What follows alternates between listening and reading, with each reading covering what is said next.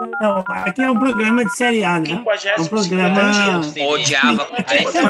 Não é um programa de Não, pra você não, na hora de esculhambar já. Bate-papo, a gente fala sobre assuntos variados e tudo mais toda semana, sem compromisso nenhum com a verdade, mas sem fake news.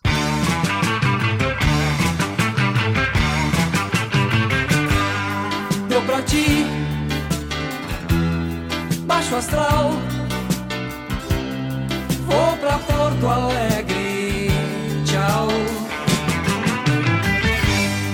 Deu pra ti hum, Baixo astral hum, Vou pra Porto Alegre Tchau Bom dia, boa tarde, boa noite, meus amigos e minhas amigas. Está começando mais um bate-papo à hora dos Saldanhas, hospedados no site Red Circle.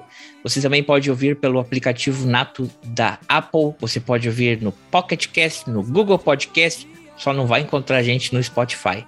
Apresentando mais um bate-papo hoje, eu, André Saldanha, junto comigo, meu colega Ivo Saldanha. Bom dia, pessoal. Boa tarde, boa noite. Vitor, nosso convidado. André, tudo bem? André acertou hoje Red Circle. Circle, agora eu não acertei. Mas hoje o André acertou de primeira. Ele que é um falante da língua inglesa. Eu não sou. Beleza, um abraço a todos. E já que hoje a gente vai ter um, um episódio especial, porque hoje é na data do evento e é data redonda, nós temos aqui nosso amigo aí, que ele está nos top 10 dos episódios mais ouvidos, o inverossímil Vitinho, o Richard Dreyfus de Porto Alegre. Boa tarde, Vitinho. Boa tarde, André. Boa tarde, Ivo. Tudo bem? Eu não vou. Eu, eu, eu também consigo pronunciar o nome desse negócio que tu disse aí, o círculo vermelho. Não é só, não é só tu que sabe falar, tá? É círculo vermelho, é isso? O nome do troço? Em inglês é Red Circle, Ah, bom. mas a Red ideia é essa. Circle. Muito bem, muito bem. Buraco vermelho seria, no Alegrete seria um buraco vermelho, um buraco colorado, um buraco encarnado. Vamos, vamos ver até quando que eu, eu não vou ter que colocar o que esse episódio é explícito. É... Censura 18 anos. O que a gente também tem para hoje, antes da gente entrar na nossa pauta principal, porque hoje é o dia 26 de março de 2022 e faltam 280 dias para o fim do governo Bolsonaro, Desça daí, seu corno, desça daí. Desça daí, chifrudo, que é que há? Você ganhou, foi ganha, não foi águas pra voar. ou Sangue de Jesus tem poder. ou ou não sabemos, né? Porque, porque a janela vai se fechando aí, dia 2 de abril ele vai ter que decidir se ele vai ir para reeleição ou se ele vai pular fora para um outro cargo, né? Então pode ser que a nossa contagem esteja meio vai ficar meio furada aí a partir de um tempo, mas seguimos contando. Talvez a gente não seja tão sortudo Mas, assim. mas se ele renunciar, igual é a mesma merda de governo, né? Desculpa a expressão chula aqui, mas é, ele renunciando ou não, o governo está posto aí e não vai ter mudanças, né? Toda é- é- essa esculhambação ordenada, né? toda essa bandidagem instalada aí no governo, né? E acho que já dá para falar bandidagem, porque é, se tu tem um meio ambiente que não fiscaliza, que não multa, se tu tem o, o- agora o Ministério da Educação visivelmente ah, ah, corrompido, explícito e tudo mais, é, dá para falar bandidagem tranquilamente. É, não, não vai sair né, do, do, do poder, ele pode renunciar ao cargo para concorrer a outro cargo, e, mas o governo ainda continua, então ainda os 280 dias ainda para se livrar dessa catrefa. Então seguimos a contagem. Falei! Hoje estaria fazendo. Hoje estaria completando 91 anos se estivesse aqui entre nós, mas ele já partiu para uma galáxia muito, muito, muito, muito, muito longe. Ah, Leonard Nimoy, nascido em 1931. Ele que veio a falecer em 27 de fevereiro de 2015, com 83 anos. Ele o mais conhecido como o Sr. Spock. É, né? Doutor Spock? Não, ele é o senhor. Doutor era o outro. Doutor, o doutor McCoy. Não, doutor. Ah, tá. Senhor Spock. Era o da, da, da orelha comprida aí do olho. Esse mesmo. É isso? É, o. Não era o- muito fã disso aí. Hã? Nunca fui muito fã assim desse desse seriado, via, mas não era, nunca me, me atraiu muito. E os filmes também eu não fui ver no cinema. Você sabe que você sabe que ele, talvez, não sei se vocês lembrem, não era do meu tempo, mas o pai, meu pai comentava que ele, ele na, na versão clássica do Missão Impossível era com ele, que ainda era preto e branco, não sabe? É que eu não sou do tempo do teu pai também, né? Teu pai é um pouco mais velho do que eu. Ele é da série do Star Trek, né? E os filmes que foram para TV, A Procura do Spock e A Volta para Casa, é, são dele, são, são, são dirigidos por ele. Então ele era ator, diretor e roteirista também. Muito então bem. vai ficar aí nossa lembrança pro pro senhor Spock. Hoje, completando 78 anos de idade, temos Diana Ross. Essa me lembrou das Fernandas Santos da década de 70. É? Gostava da Diana Ross, Vitinho? Gosta ainda, né? Tá viva, né? Eu, eu gostava dela. Eu, eu, eu, não sei se ela tá viva. Tá, tá, tá viva. Mas... Por isso que tá completando 78 eu... anos hoje. Beijo pra ela. Ela aí que talvez não sei se ela eh, sabe falar português, tá nos ouvindo, mas. Eu não sei se ela tá assistindo a gente também, né? Quem perde é ela, né? Mas, é claro. Mas a Diana Ross, ela, eu gostava das músicas dela, muito especialmente porque ela, ela cantava músicas lentas, não só aquelas músicas de discoteca, mas de dançar separado, que eu não sabia e não sei até hoje. Então, e como ela dançava música, ela cantava música lenta, mais romântica, é, era mais fácil de dançar, né? Então, eu gostava das músicas dela. Algo a acrescentar sobre Diana Ross, colega Ivo? Não, não. É, eu não eu ouvia, mas não era tão, tão ligado assim que nem o Vitinho. Então, um personagem que eu conheço da, da mídia, assim, mas não tenho grandes aprofundamentos. Recomenda alguma música para nós aí dela, Vitinho? Pra gente botar uma trilhazinha? Estou tentando, eu, eu, eu para não dizer bobagem, eu tava indo, tô, indo conferir aqui, tá indo conferir se é dela, uma música chamada Do You Know Where, you, where You're Going To? Que eu tô me lembrando, tá na minha cabeça que era dela, mas eu não tenho certeza. Endless Love. Ah, isso aí, Endless Love, que ela fazia dueto com Lionel Rich, não é? Lionel Rich. Lionel Rich. There's only you in my life. Endless Love, Diana Ross e o Lionel Richie. E tem uma música dela que é difícil lembrar, né? 50 anos atrás, 40 anos atrás. É o filme da Brooke Shields, Amor Sem Fim, que foi lançado logo depois da Lagoa Azul. Na Lagoa Azul ela tinha 14 anos, no Endless Love ela tinha 16, 17 anos. Ah. E, e, era a história de um amor juvenil urbano, né? O Lagoa Azul é um amor juvenil numa ilha deserta. Ah, tá. Eu sabia que tinha alguma coisa a ver com ela. Curioso que a música chama Endless Love e o filme chama Amor Sem Fim, né? É curioso isso. É, é. Hoje também fazendo aniversário, é, completando 74 anos de idade, mas aparenta que tem uns 84, porque esse tem quilômetro rodado, esse tem uma carreira rodada. Uh, o Steven Tyler, do Aerosmith. É verdade. Diferente dos caras do Rolling Stone, né? Que são de fato velhos e conservados. Uh, Pai da cara, falando do mundo do rock, falando do mundo do rock, temos uma perda aí, né? Ontem faleceu o Taylor Hawkins, o baterista do Foo Fighters, o loirinho aquele lá, com 50 anos. É. Morreu lá na Colômbia, ainda não, se, ainda não tem certeza das causas da morte, mas eles estavam para fazer show, eles iam se apresentar num festival lá, ontem mesmo, eu acho, lá na Colômbia, e domingo eles se apresentariam no Lula Palusa aqui no Brasil. E aí o Foo Fighters cancelou as duas apresentações por motivos óbvios, né? Uma morte precoce, prematura. Ou nem tanto. O mundo do rock ele é assim, né? Ou o cara morre cedo ou o cara morre muito velho, né? E no caso do ele ficou no meio do caminho aí, né? Com 50 anos, quebrando a escrita do rock, né? Não morreu nem com 27 anos e nem tá fazendo quase 100 que nem o resto. É, o, Mas... perigo do, o perigo do roqueiro é se chamar, é, é, começar com o nome com J e ter 27 anos. É, James é Jimi Hendrix, o sujeito aquele do. Como esqueci o nome agora? Michael Jackson. Jim Morrison. Michael Jackson, eu ia falar. Não. oh, oh, oh, Michael Jackson não entra, porque ele nunca nem foi rock, nem rock. Então... Só voltando uma casinha, voltando uma casinha, o Steven Tyler é pai da Liv Tyler, que para sorte dela não é parecida com ele. Sim, é. É, é a própria. Aí, falando de outra coisa. Mas sabe que o Steven Tyler, o Steven Tyler, agora que ele tá muito velho e tudo mais, mas ele tem feições meio femininas às vezes, né? Ele tem um, uma, um lábio extremamente É, grosso. ele parece, ele, e o ele parece cabelo, o mano, Serguei. o cabelo. Ele parece o Serguei, né? O Serguei, não, ah, entendi que tu tinha dito super. Serguei quando era mais novo. Quando ele o mais novo, mas quando Serguei quando era mais novo. É verdade, eles são parecidos, mas. Não, o Serguei até morreu, né? Morreu o Serguei. Morreu. Se não morreu, tá É, pela é. sete.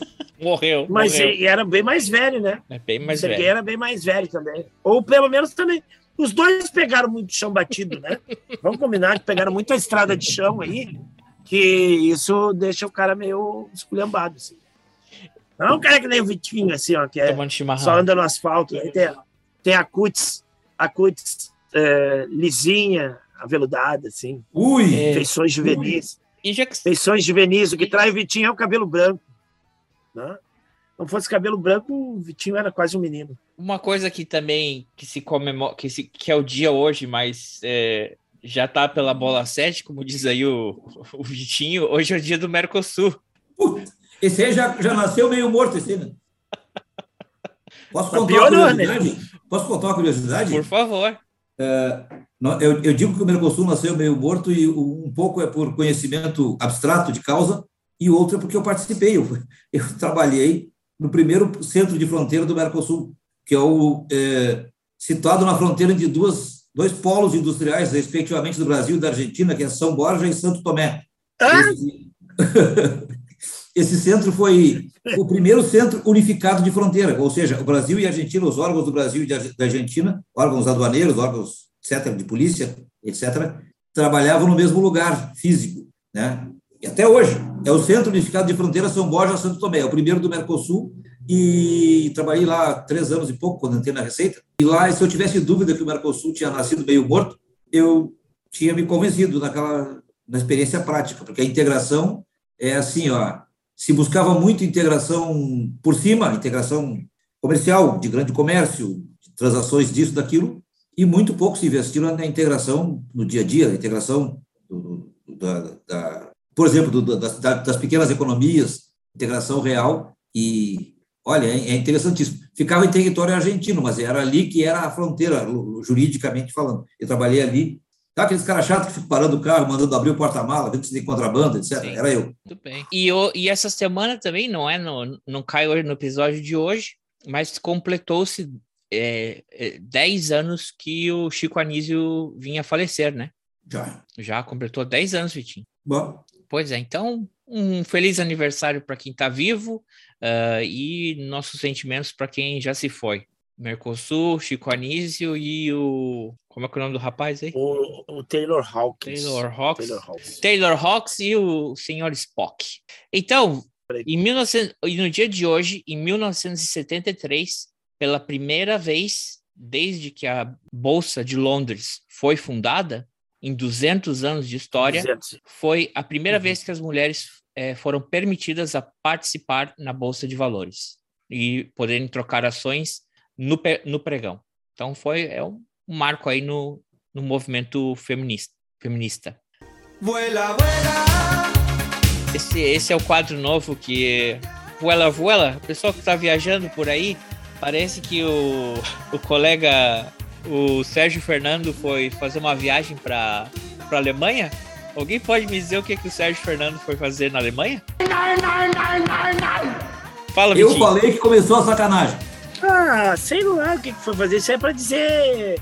É pra ganhar. Pra, pra pegar preço, né? Ah, o cara tava lá na Alemanha falando com os políticos alemães e tudo mais, porque objetivamente não tem, né? O cara vai dar palestra lá pra partido de direita, de centro e de esquerda, pra todo mundo foi ouvir a palestra do cara lá.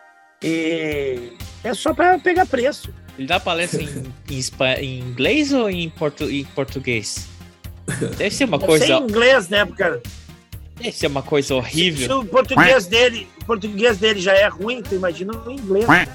Gente, só, só uma interrupção por falar no Sérgio Fernando. Essa semana teve várias pesquisas eleitorais com um monte de perguntas, né? simulações. E, e eles, eles não fizeram uma pergunta, mas eu gostaria de fazer. Pergunte. Se o segundo, se o segundo turno for entre Bolsonaro e Sérgio Moro, para que país a gente se muda? É sério que eles simularam o segundo turno entre Bolsonaro e Moro. O que não é sério é a minha. Obviamente, a minha pergunta. Ah, não. Não, mas. Ah, aí não tem como. É... Não, é suicídio coletivo, acho. Aí o. o, o... o mais engraçado é que ele vai lá tirar. Uma... Os caras dão uma camiseta pra ele, né? E o, nome, o número da camiseta é 12. Bah! Será que foi fechada a aliança Sérgio Moro? Sérgio não Moro. Vou, não, não, não vou nem falar nada.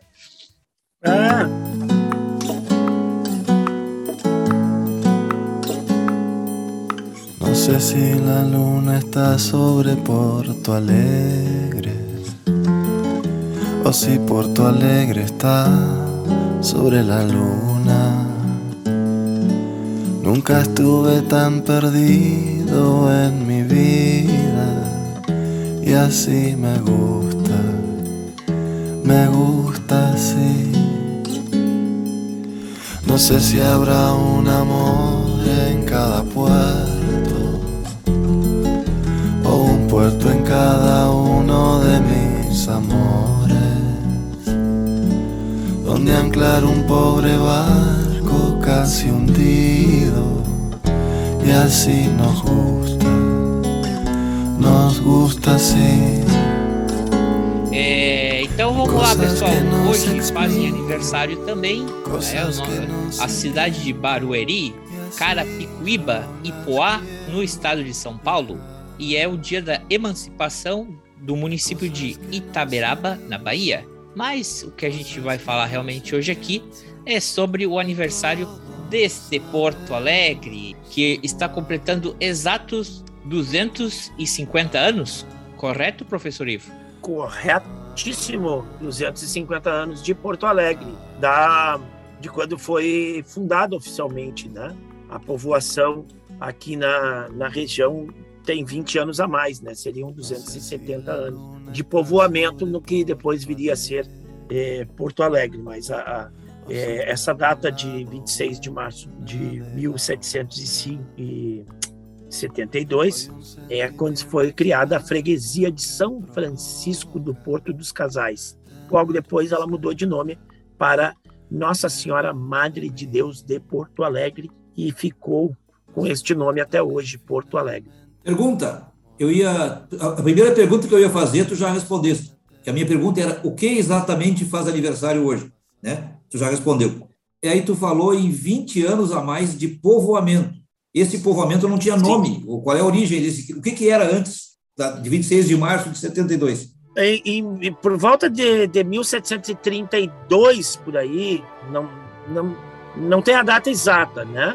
É, é, já tínhamos do, uh, umas três sesmarias aqui na, na região onde é Porto Alegre. A, a, a, clássica, que é a do Jerônimo de Ornelas, que pegava lá no. A casa ficava provavelmente onde é, é o Morro Santana, e ela se delimitava pelo que é o Arroio Dilúvio, o antigo Rio Jacareí, e o, o, o Rio Gravataí. E, e, tinha o seu fundo na, no Lago Guaíba, ou no Rio Guaíba, né? Não vou entrar na, nessa semântica aí. No Guaíba, certo? Ah. E, e, mas do lado onde é a Zona Sul, onde tu mora, tinha um outro sesmeiro, eu não me lembro o nome dele. Juca Batista, não era? Pro... Não era o Juca não, Batista? Não, não, era, não, não era o Juca Batista. Tá. Não era Juca Batista. Tem uma certa época que tudo isso aqui, essa região sul de Porto Alegre, da Tristeza para até, até o Lami, era de propriedade do tal Juca Batista, que hoje é o nome da rua, aqui perto de casa. Né? Mas não sei que época. Pode até ser, não sei, depois eu tenho que, eu sei que pesquisar aí exatamente o nome do cara. E, e pro lado de Gravataí tinha um outro sesmeiro também. Mas isso não é a, a povoação em si, né? São sesmeiros, são estancieiros. Ocorre que pelo tratado do, do Acordo de Madrid entre Portugal e Espanha, em que eles fizeram a troca da colônia de Sacramento lá, que hoje fica no Uruguai, e que era portuguesa, é, com missões. as missões jesuítas que ficam ali no, no noroeste do estado e no oeste do estado do Rio Grande do Sul. E que a mais antiga é São Borja? Iam trocar. É, exatamente. É. Então a ideia era o seguinte: vamos trocar as áreas. Portugal definitivamente entrega a colônia de Sacramento para a Espanha e Espanha entrega a área das missões jesuíticas para Portugal. E aí Portugal, para colonizar esta região, ele manda casais de açorianos. Ele já vinha mandando casais de açorianos para povoar uh, a região do Rio Grande do Sul, esses, em Santa Catarina. Então eles eles uh, vinham direto para a Ilha do Desterro, né, onde hoje é a nossa a ilha de Santa Catarina, onde temos Florianópolis. Lá desembarcavam, alguns ficavam por lá, desciam até Rio Grande e de Rio Grande, então eles subiram a, a Lagoa dos Patos e desembarcaram no, no, porto de Viamão ou no porto do Dornelles, justamente porque era a sesmaria do, do Jerônimo de Ornelas, e ali se acamparam esperando novas determinações. Tem uma, uma, uma carta real lá, o cara ganhava uma espingarda, uma enxada, uma pau, um machado, um, uma vaca e uma quantia de, de para iniciar a sua colonização, né? E esses casais que vieram para cá desembarcaram ali e as, as tratativas entre Espanha e, e, Portugal mudaram. Teve um tratado logo depois do de Madrid e a coisa mudou enquanto os caras estavam nesse, nessa viagem longuíssima, né? Atravessar todo o Atlântico, parar em, em, em Santa Catarina, desembarca, demora um tempo, fica um, um tempo lá, depois desce para Rio Grande, depois sobe. Isso aí tudo demorou tempo. Então, nesse tempo todo, mudou as coisas. Os caras desembarcaram ali e ficaram, como se diz, sem pai nem mãe, né? É, ficaram esperando uma solução é, é, governamental que não veio por 20 anos. Né? Por 20 anos os caras ficaram acampados ali. Né? No início eles fizeram umas barraquinhas, que seria uma coisa provisória. A situação não se resolveu e com as, as questões de fronteira no sul do estado, teve deslocamento de tropa também. Aí veio o comandante militar, ele no caminho ele funda as cidades de Tavares e de Mostardas, e acaba vindo com tropas e acaba atraindo alguns comerciantes e outras pessoas. Então, aquela população... Rio Grande cai na mão dos espanhóis. Exatamente, Rio Grande cai na mão dos espanhóis. Então... 1770, 1763. Isso. Então, vai vindo gente e aquela povoação daqueles 60 casais, ela começa a crescer e começa a, a se desenvolver ali. Né? E aí, 20 anos depois, em 72, em 1772, ela então recebe o, o título de freguesia, né? que são é uma hierarquia né, de, de, de povoação da época, que tu tem a, a, o arraial. É, freguesia Freguesia é a menor divisão administrativa em Portugal, no antigo Império Português e no Império do Brasil, semelhante à paróquia civil de outros países. Trata-se de subdivisões obrigatórias dos conselhos municipais, onde todos têm pelo menos uma freguesia. Isso. Aí a freguesia, depois vem o arraial, depois vem a vila, né?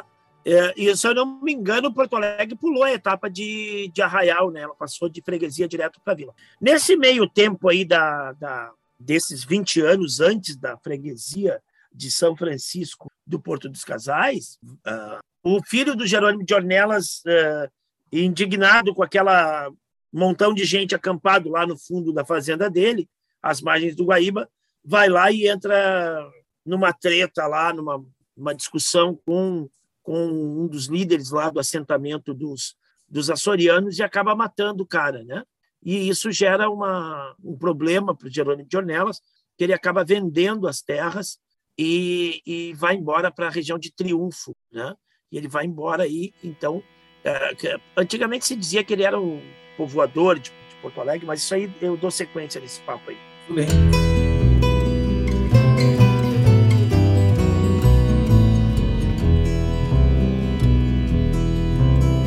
Chove uma tarde fria de Porto Alegre.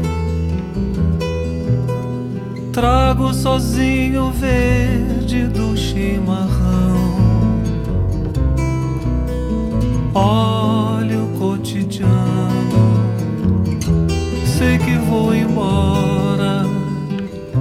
Nunca mais, nunca mais. Chega em ondas a música da cidade. Então, peraí. Então, era. Vamos recapitulando aqui. Era para os casaizinhos virem, pegarem suas vaquinhas e subirem lá para as missões, né? Só que deu ruim. E aí ficou aquele típica coisa que na história do Brasil, né? Vai, vamos vendo, vamos vendo isso aí, né? Vamos, vamos esperando, já, já vai resolver.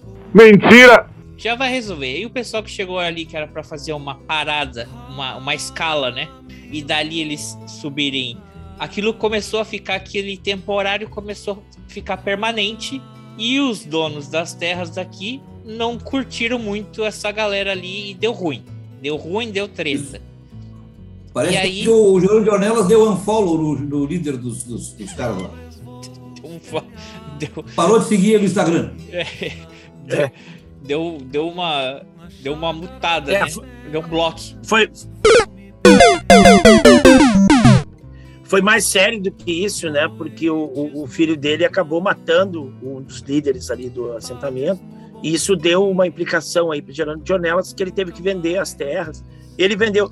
Vejam que em 20 anos acontece alguma coisa, né? Uhum. Em 20 anos tu, tu tem aquela, aqueles 60 casais, já não são mais 60 casais, porque começa a vir, veio soldados, inclusive o, o, Saint-Hilaire, francês, que esteve viajando por aqui, ele, ele, ele, ele, relata isso, né? Que tem uma, uma cidade militarizada, que os militares são mais importantes do que, do que os outros aqui nesta cidade. Ela tem uma vocação militar, né? Uh, não é à toa que o comando do, do, do, do, exército, do terceiro exército do Brasil, fica aqui em Porto Alegre. Então ela, ela vai surgir com, além dos 60 casais, vai vir tropas de soldados e, evidentemente, com, com um aglomeramento desses, que não é coisa é, é, para a época, para os padrões da época e, e, da região, começa a vir comerciantes também, começam a se estabelecer é, rotas de comércio, até porque tu tem que sustentar essas pessoas de, de alguma forma, né? Ah, é, e ela começa a crescer, esse povoamento começa a crescer. Ele está num ponto, num ponto graficamente estratégico também, né? Aí em 26 de Fala março, então, de 1772, como a gente falou, esse povoado é levado à freguesia. Aí o que que tu 72. Isso. Eu tenho duas perguntas para o meu amigo historiador Ivo. Manda, manda, Vitinho. Primeira, esses casais açorianos que, que, que vinham para cá é, eram de que extrato social? Primeira pergunta.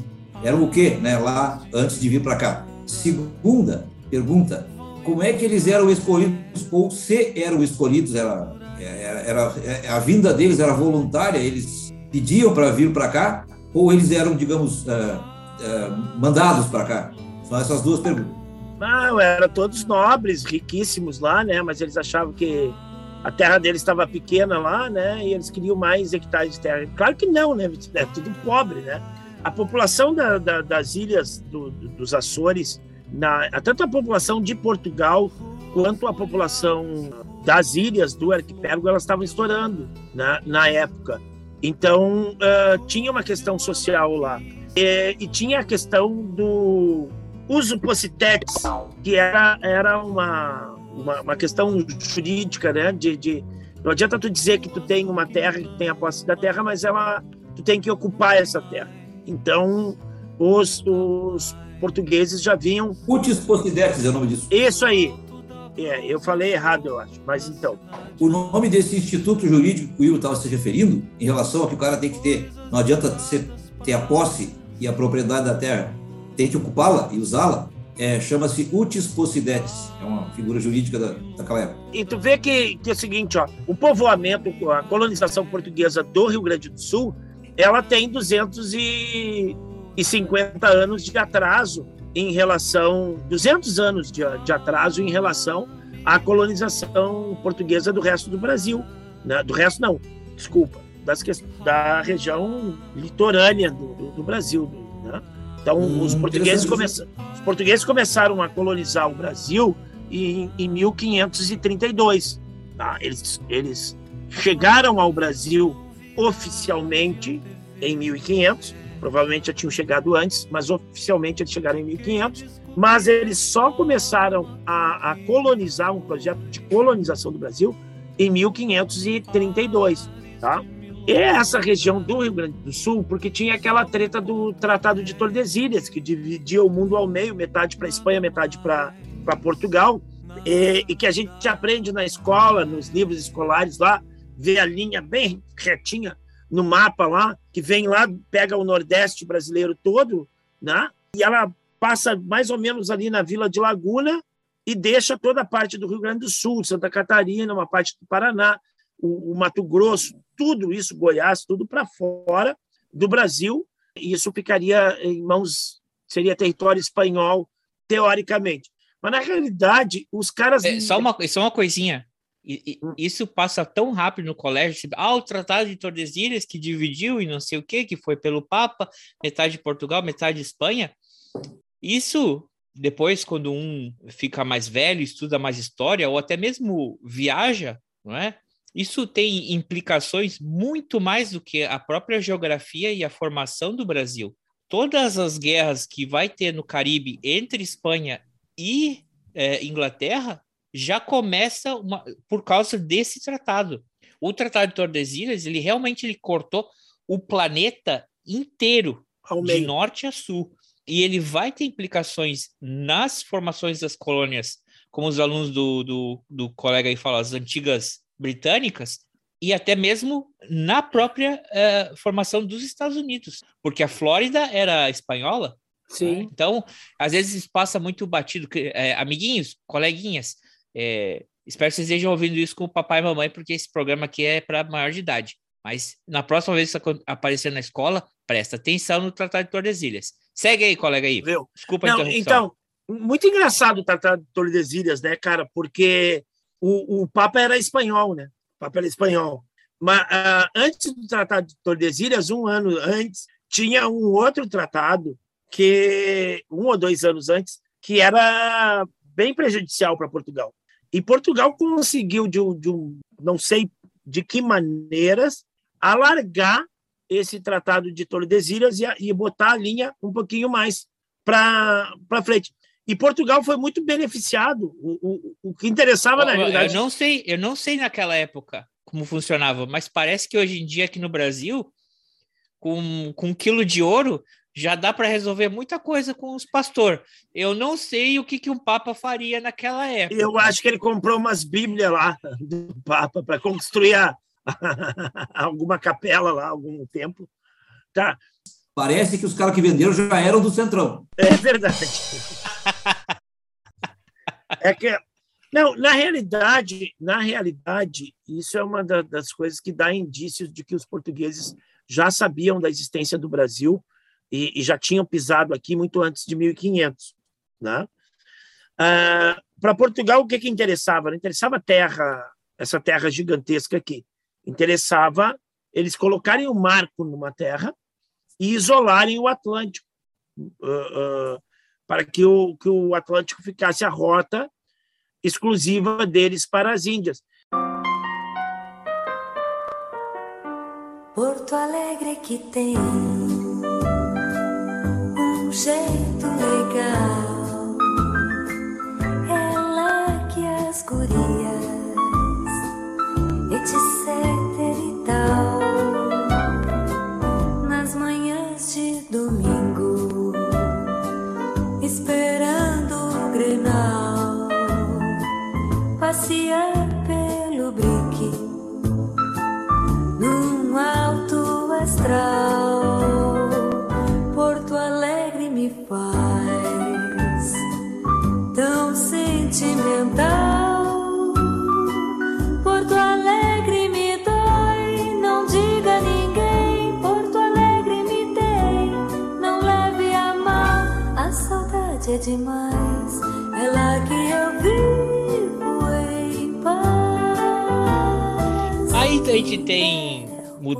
aí no, no pessoal no governo, o Brasil fica independente, né?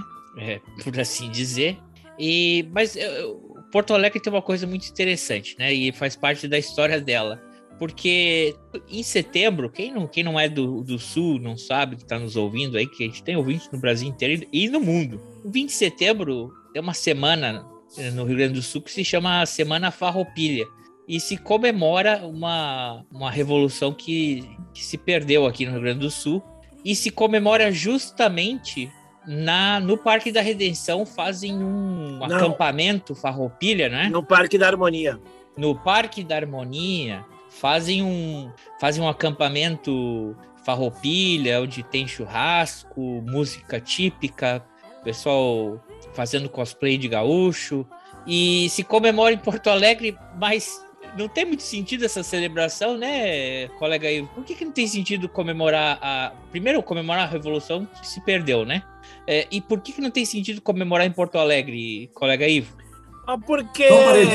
o, o Juliemir Machado disse que isso, esse episódio da Guerra Farroupilha é, foi uma, um movimento que os gaúchos perderam, fingem que empataram e comemoram como se tivesse ganho. Verdade. É verdade. É verdade. É, a bandeira de Porto Alegre ela é branca e totalmente branca e ela tem um escudo no meio que tem uma torre e o rio, né? E um barquinho, né? o rio não, né? o lago Guaíba, enfim, uma água, né? É, e um dístico, né? Uma legenda que diz muito leal e valerosa cidade de Porto Alegre. Porque a, a, a farroupilha, a guerra dos farrapos, né? A guerra farroupilha, que seja, ela começa no 20 de setembro com uma escaramuça de, de, de, de poucas pessoas uh, em Porto Alegre, onde hoje é a Ponte da Zenha. Na realidade, aquela, aquela área era área rural, né? não era na cidade, era onde tinha os moinhos de, de, de farinha, porque a cidade, naquele momento, se reduzia, se, se limitava apenas ao, ao promotório ali, que a gente tem hoje como centro histórico de Porto Alegre, né, que é aquele morro que tem as, as beiras, a beira do Guaíba ali, que é o, o centro histórico de Porto Alegre. O, a Santa Casa, por exemplo, de Misericórdia, ela foi feita já pro lado de fora de Porto Alegre. Então essa azenha, ela é uma área rural. E ali na ponte da Azenha, a ponte sobre o, o, o arroio dilúvio, se deu uma escaramuça entre alguns integrantes do governo e, e revoltosos, que na realidade eram soldados foi uma quartelada, né? O início da, da, da farroupilha foi uma quartelada. Os, os, os comandantes militares, é? Não, não foi civil. Para variar, para variar, um golpe militar no Brasil. Ó, oh, que é, surpresa. É, aliás, é, sim, não, o Brasil ele é feito de golpes militares, mas isso é assunto para outro, outro dia. Só tem golpe militar no Brasil. O pessoal gosta de golpe militar pra caramba. Proclamação da República foi um golpe militar. Opa! Foi uma quartelada que os caras deram, e aí deu uma escaramuça entre eles. E no dia seguinte, então, os comandantes, o, o Bento Gonçalves e outros caras, vieram desfilar em Porto Alegre. Já avisei que vai dar merda isso. Né? O, o, o presidente da província pegou um barquinho e fugiu para Rio Grande, e ali iniciou-se a, a farroupilha. Mas não deu um ano, as tropas federais se enfrentaram com as, com as tropas revoltosas na ilha do Fanfa e o que fica ali no, no Guaíba, no, no, delta ali do Jacuí, e as tropas do, do, do Farroupilhas perderam. Perderam e, e, o Bento Gonçalves foi preso, foi mandado para a Bahia e tudo mais. Os imperiais retomaram a capital e nunca mais perderam a capital. Foram três cercos dos, dos farrapos em nove anos, em menos de nove anos, e não, não conseguiram, em momento nenhum, retomar a capital Porto Alegre. Né? Aliás, o movimento todo ele foi. A gente tem hoje uma, uma ideia de que todo o Rio Grande do Sul era farroupilha e não era. Isso não era uma unanimidade, né? E, tanto é que Porto Alegre nunca, nunca voltou a ser farroupilha, né? Então, por isso que é um contrassenso tu fazer o, o acampamento farroupilha, o maior acampamento farroupilha, na cidade que não foi farroupilha. Não quero... Gauchinhos, gauchinhos que me escutam neste momento, não quero desfazer as ilusões de vocês mas toda vez que vocês quiserem é, respaldar as, as, a, as imaginações de vocês de alguma coisa, não chamem alguém da área de história, não chamem um professor de história, não chamem um historiador, porque só vai causar decepção e antipatia, tá? Porque essa é a função, essa é a função das pessoas que trabalham com história, né? Desfazer as ilusões das pessoas. E se não gostou dessa Oi. versão, vai lá ver a versão do Eduardo Bueno, que você vai ver também que até que a tua foi bem light. É, vai ver o. Fala, Vitinho. O, já que o Vitinho falou do Juremir Machado, tem um livro excelente sobre o tema. É esse que eu ia falar agora. Ah, então fala, Vitinho. Recomenda o livro não, aí, é, Vitinho. É, o, ele fez um trabalho de pesquisa impressionante, o Juremir Machado, e um dos dados que eu me lembro, que eu li no livro dele, o livro chama História Universal da Infâmia. O nome é bem, é bem adequado. Né? Mas uma das coisas que eu me lembro é que uma das mentiras contadas sobre a Guerra Farroupilha, seja lá como se chame, eu não gosto de, da palavra Revolução Farroupilha, da expressão Revolução Farroupilha. Confesso que no passado eu tive dúvidas sobre isso, mas não tem mais. Afinal, eu sou da família Fagundes, né? Mas que baita macho! Mas uma das coisas que o Julemir conta no livro, que ele disse que após o lançamento ele foi ameaçado de ser capado, ele, claro que ele está gozando, está brincando, né? É que a, o conflito, que durou 10 anos, foi de baixíssima intensidade. A impressão que a gente tem é que era uma, uma guerra, tiroteio, e faca e bala e para tudo que é lado. O conflito teve 3 mil mortos em 10 anos. Então é um conflito de baixíssima intensidade. São 300 mortos por dá menos de um morto por dia, né? Conflito todos os 10 anos que durou. Então esse é um, um dos dados que eu me lembro da ele desse livro. Ele compilou vários dados provando coisas que às vezes se pensa que ah, se, se diz por aí, provando, por exemplo, que os farroupilhas eram escravistas, que eram, eram donos de escravos, etc, etc, provando corrupção entre eles com cartas dos próprios, cartas trocadas entre eles, reclamando de má destinação de verbas, né? A gente sabe mais ou menos o que significa isso. Então, é isso que eu queria falar. Foi um conflito de baixíssima intensidade. Né? Sugiro a leitura do livro. Ele chega a ser chato de tanta informação técnica que ele traz, tanta prova que ele traz. Né? Mas é interessante. Tu tem o link, aqui, o link, o nome do livro manda aí no chat para que eu acrescente Beleza. na descrição e Beleza. É sempre, sempre, é sempre na medida do possível, né? O que a gente comenta aqui, eu tento, como, como aqui não tem fake news, eu tento sempre colocar uma fonte ou um material que a pessoa pode ir lá pesquisar e ver que a gente não tirou. De deixa eu falar uma coisa engraçada. Do cu da gente. Tomara que o Juremir. Ah, eu não sei se o Juremir vai nos escutar aí, provavelmente ele nos escute, né? os amigos do André aí vão fazer propaganda. A primeira vez que eu vi esse livro, eu estava numa estante, eu não sei aonde que eu. Foi num, num, num, equipamento da prefeitura lá, tinha uma estante cheia de livros, e aí eu, eu olho aquele livro assim, Juremir Machado, e aí eu olho. História Universal da Infância. Não. Aí eu disse assim, porra, por que, que o Juremir está falando sobre infância? Né? Ele é um autor aqui que fala de causas políticas e outras coisas mais. E aqui do Rio Grande do Sul vai fazer uma história universal da infância. Que loucura! Aí eu peguei o livro na mão, tirei da estante e comecei a ler. E aí eu li a primeira página toda do livro e eu disse, porra, mas onde é que tem infância aqui? Ele está falando da farroupilha aqui, o que, que, tem a ver com infância? Daí eu fechei o livro e aí eu vi a palavra correta, né? É infâmia infâmia, queridos ouvintes.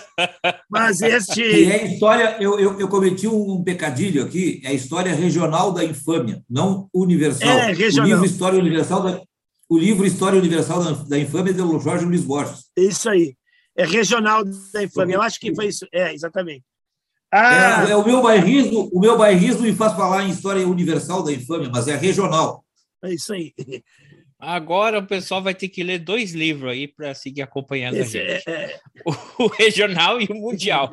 Agora, só mais uma questão, Ivo. É sacanagem chamar o acampamento Farroupilha de Disneylândia Bagual ou não é? Ah, cara, não vou me meter nessa polêmica aí. Eu... Não. Vai ficar, eu vai não, ficar. Eu não vou falar de lugares que eu não frequento, entendeu? Eu, eu, sério, eu fui duas vezes. Eu fui nesses. Uh, uh, esse acampamento aqui começou na década de 80, né? Lá por 86, por aí, 87, e pegou, e ele pegou corpo, né? E cada vez ele cresce mais. E aí se espalhou, né? Não tem mais só ali, né? Tem. Até em Alvorada tem, gente, acampamento disso aí. É, mas eu não, não frequento, não, eu fui duas vezes, assim. Fui porque para eventos específicos, assim, evento social de algum grupo que as pessoas estavam tinham marcado alguma coisa lá no piquete para se encontrar. Daí eu fui, nada contra, assim, não sou não sou contra nem nada ah, tudo bem, cada um na sua, mas não é um lugar que eu frequente, então eu não... Cada um pratica a sua religião e seu fetiche, né? É, é isso que eu ia dizer. É liberdade de crença. O cara pode ter direito de acreditar no que quiser, né? Exatamente. E fetiche. Exatamente. E fetiche. Só não pode, só não pode matar os outros em nome dessa crença, né? Ah, é verdade. É verdade. Exatamente. E, e às vezes acontece, né? Porque o cara se enche de cachaça. Toma cachaça, c... O cara... Ba... Eu tenho um problema, porque assim, ó, sendo gaúcho, e já tendo morado em outros estados, né? O gaúcho, quando sai aqui do, do estado, ele é um ser, olha, boa parte, não vou dizer todos, tá? Não vou generalizar, porque eu não gosto de generalização. Mas um percentual muito grande do gaúcho, quando sai aqui do estado, ele vira um babaca sem, sem, sem limites. Chato para um caralho. É Exatamente. que você quer dizer? Exatamente. Porque Porto Alegre é a cidade mais bonita do mundo. É, tudo que de bom tem aqui.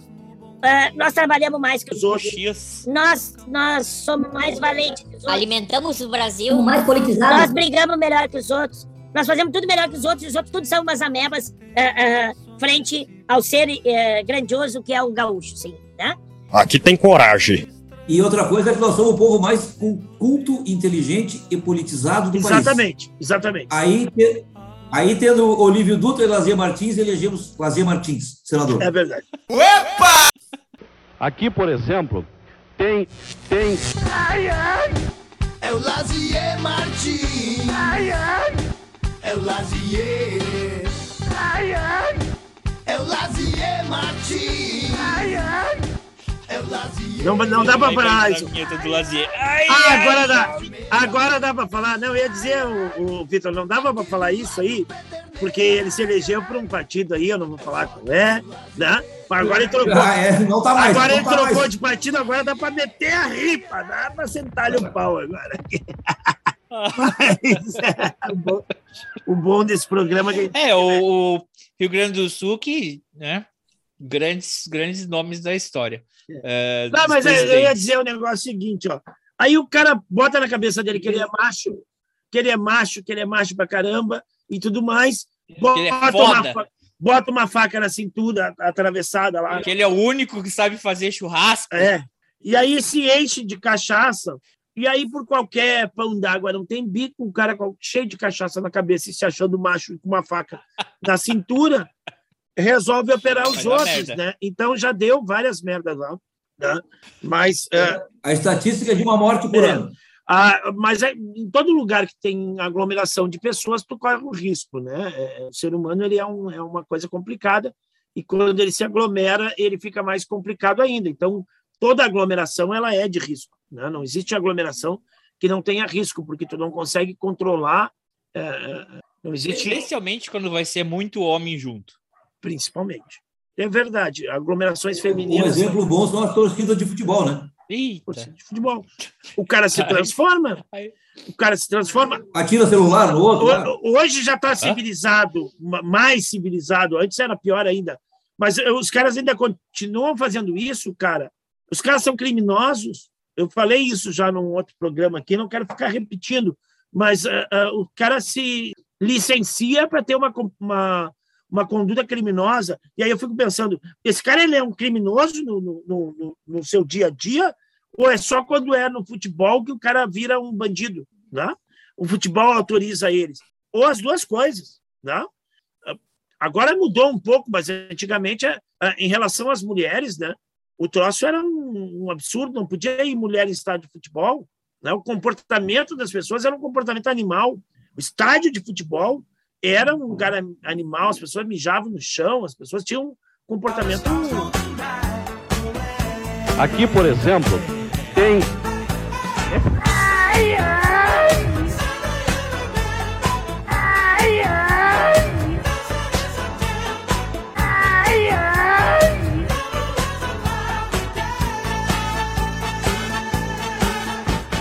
Gauchinhos, gauchinhos que me escutam neste momento, sem compromisso nenhum com a verdade, mas sem fake news.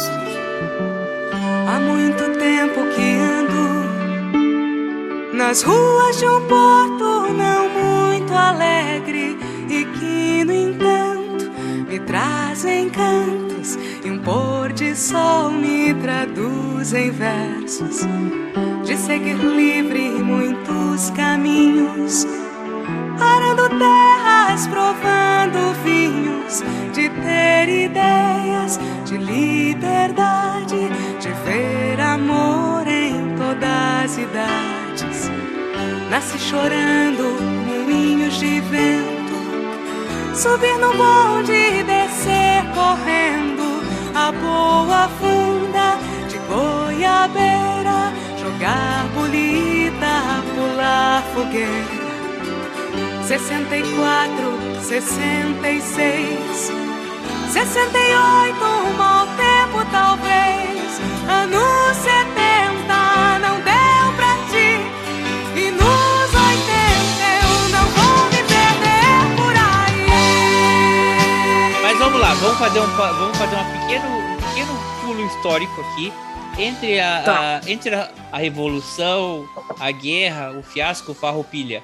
O que, Tá, que é? Porto Alegre é uma cidade que dá pulos. Porto Alegre é uma cidade que dá pulos. Como eu estava falando, ela foi eleita freguesia e ela passou direto de freguesia para vila, ela nem passou por Arraial, porque ela cresceu muito rapidamente, né?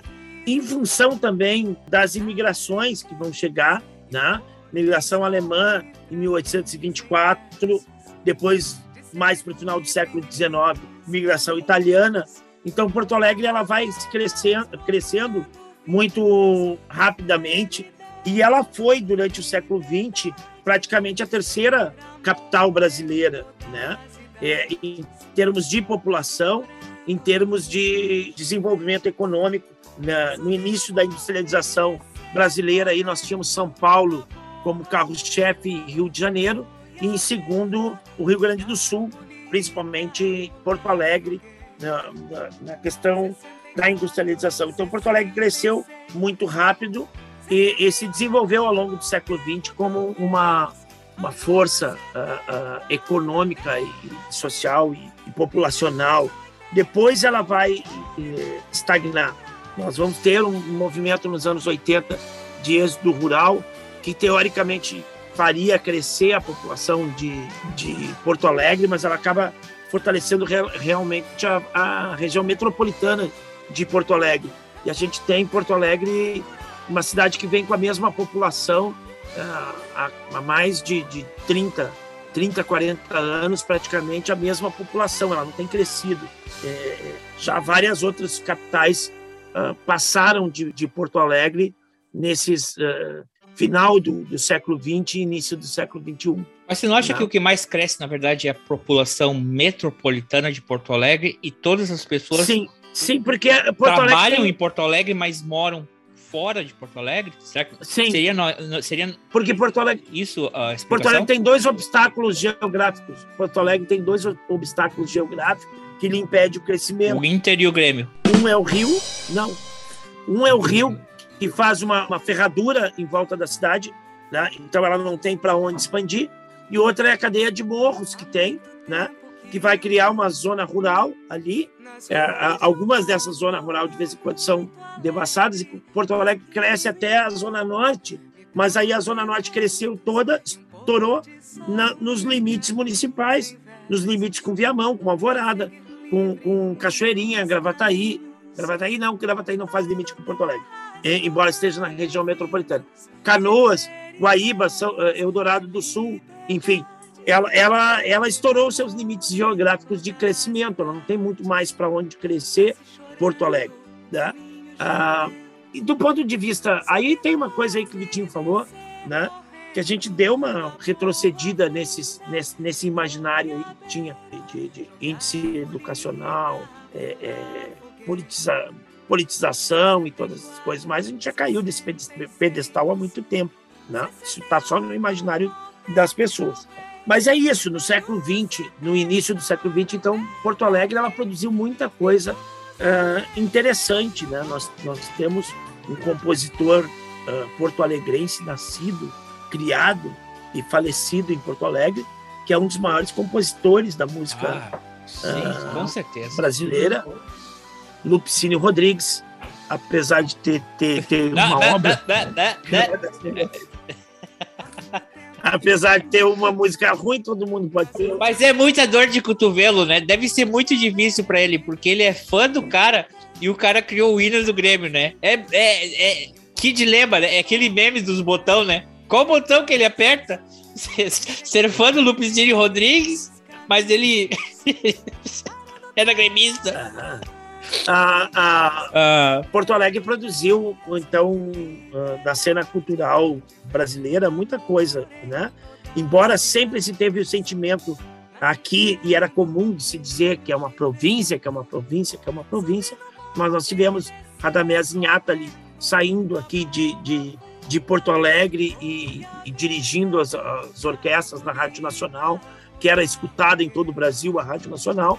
E aí tu tem um cara daqui saindo, produzindo música fora. Tu tem o Lupicínio Rodrigues, que é gravado por, por vários cantores a nível nacional, sem, sem ter saído daqui, sem precisar sair daqui, né?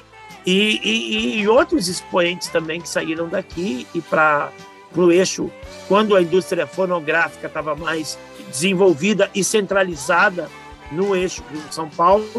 E cabe aqui lembrar que Porto Alegre teve uma das primeiras gravadoras de disco né, em Porto Alegre. Comenta-se que o primeiro samba de fato foi gravado não, não, não seria o pelo telefone do Donga. Agora me foge o nome, desculpa ouvintes de não dar a informação precisa, mas que teria sido gravado um disco, o primeiro samba teria sido gravado aqui em Porto Alegre, numa gravadora que nós tínhamos aqui e que depois uh, uh, fechou, desapareceu. Né? Então, uh, no cinema, na, no teatro, nós tivemos várias, várias expressões culturais em Porto Alegre. Né?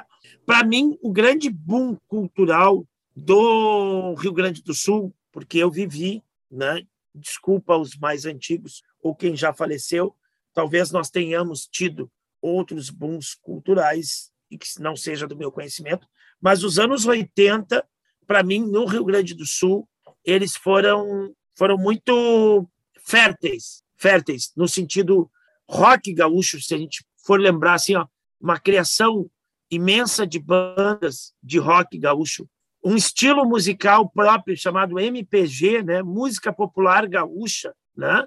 Que era uma música muito com a cara de Porto Alegre, né? Uma música popular com a cara de Porto Alegre.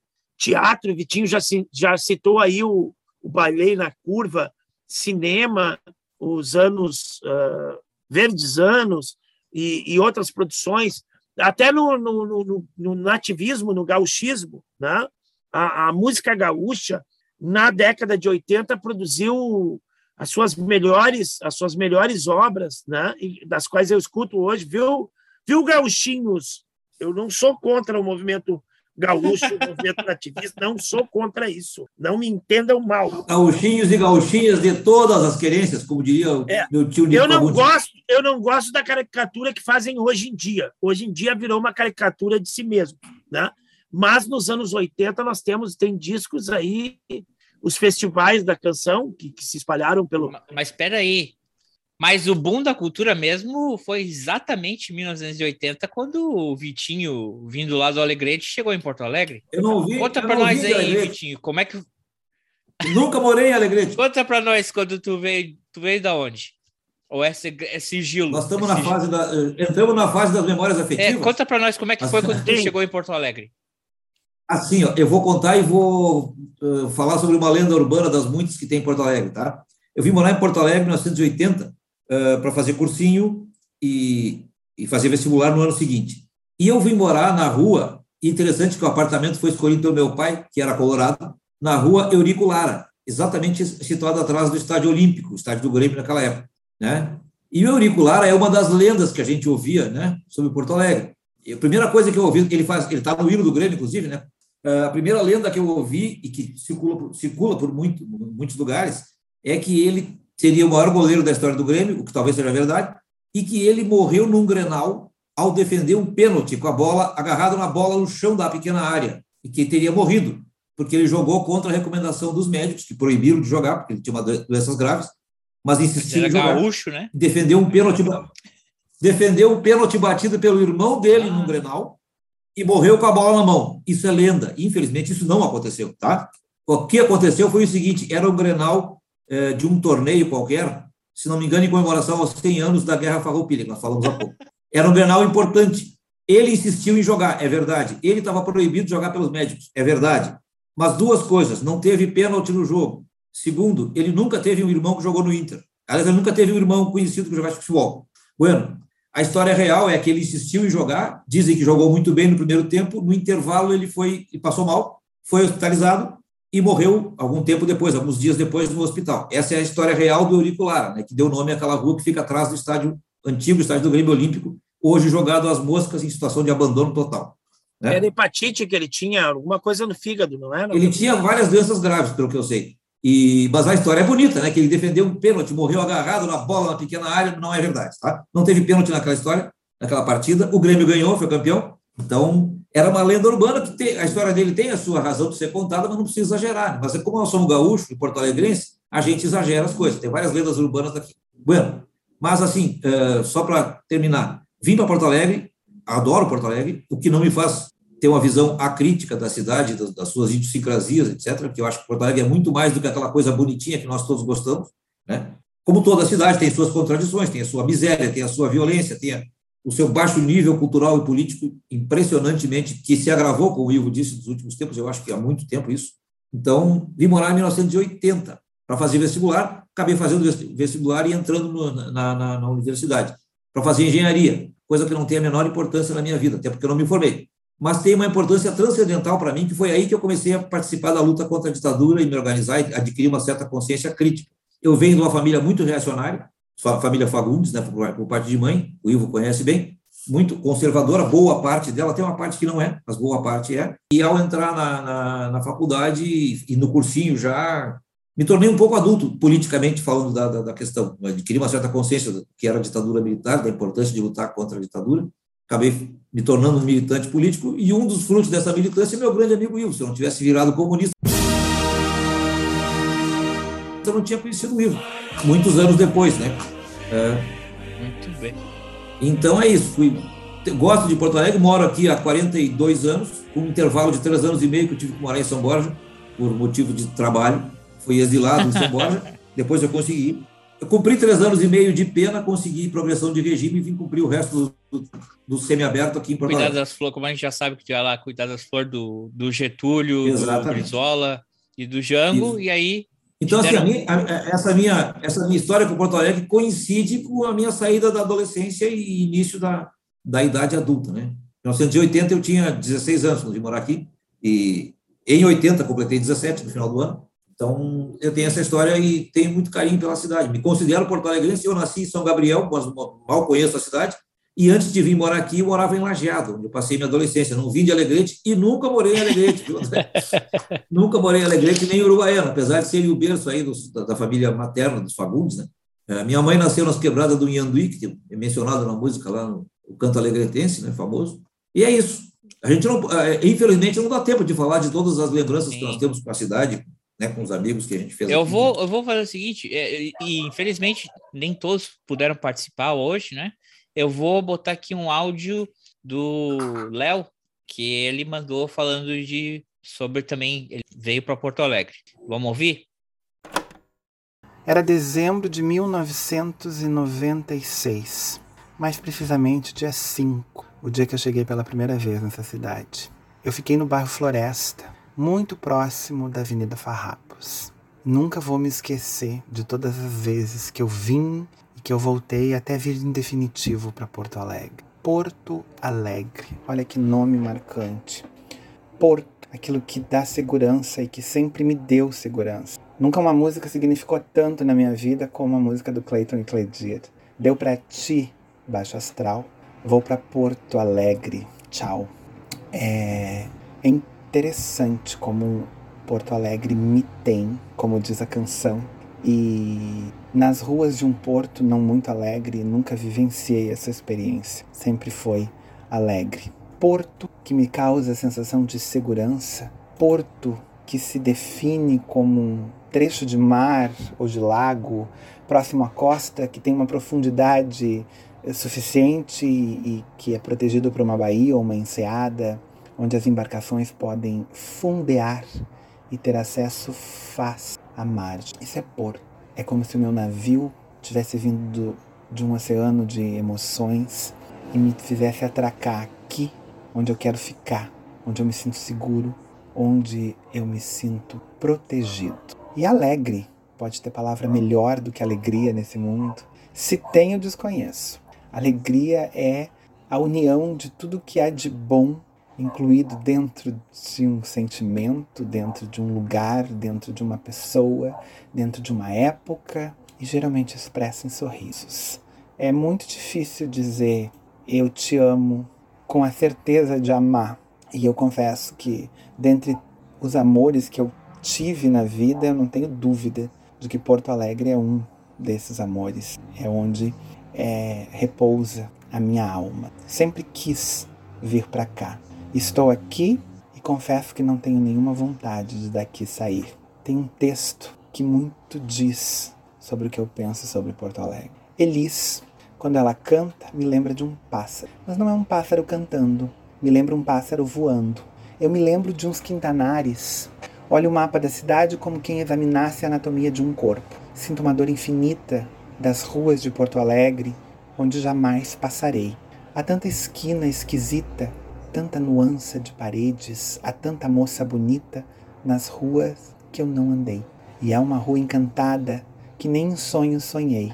Quando for um dia desses, poeira ou folha levada no vento da madrugada, serei um pouco do nada, invisível, delicioso, que faz com que o teu ar pareça mais um olhar. Suave mistério amoroso, cidade do meu andar, deste já longo andar, e talvez do meu repouso.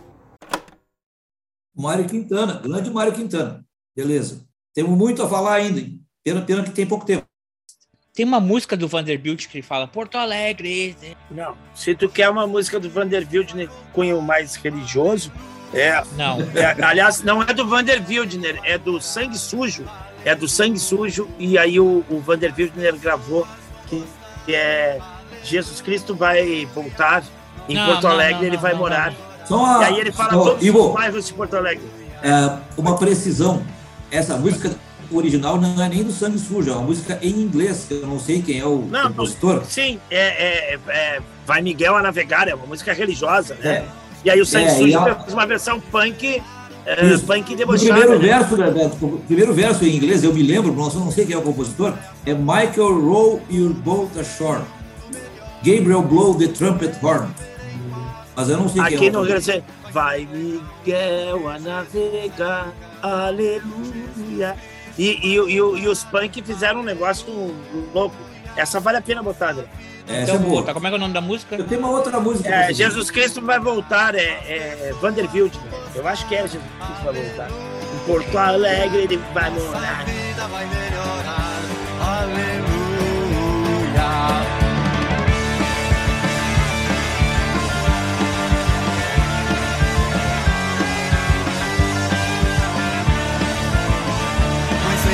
bairro Jesus vai ficar? Em que rua Jesus vai morar? Na Santa Cecília ou na Conceição? No Espírito Santo ou na Assunção? Todos querem que ele fique na sua rua. Mamãe quer que ele fique lá em casa. Tô achando que isso vai dar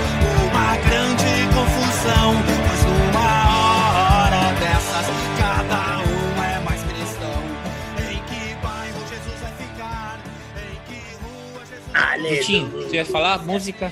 É, é que, é, é, essa semana foi muito, foram muito badaladas essas clássicas, mas não essa que eu falou agora, que não é uma clássica, mas é, é, é excelente. Né? Ah, Porto Alegre é demais, aquela valsinha do Fogaça, ex-prefeito da cidade, né? Horizontes. Ah, e eu me lembrei, já que o, o, o nosso amigo, que me esqueci o nome, o Léo, falou em Elis Regina, tem uma canção muito bonita de um porto-alegrense chamado Raul Elvanger, né? habitante de Porto Alegre, Raul Elvanger, que a Elis gravou com ele, chama Pequeno Exilado. O nome já diz tudo, é da época da ditadura, e ela menciona dois ou três bairros de Porto Alegre. A história é uma criança que nasceu no exílio e se sente sem pátria e quer voltar para voltar para o seu país. O seu país é Porto Alegre. Ao falar em seu país, ela fala em Porto Alegre. Chama Pequeno Exilado, uma linda canção do Raul Elvanger que a Elis gravou com ele. Ah, muito bem, vou, vou, vou botar aqui para adicionar na trilha sonora. É, tá tendo show da Maria Rita em Porto Alegre hoje? Sim, Nesse instante. É, está é- tendo. é- ainda bem que é feriado, né? Daí dá para o pessoal teve que pode pode fugir, né? Ah, que maldade. Lá do outro lado do oceano,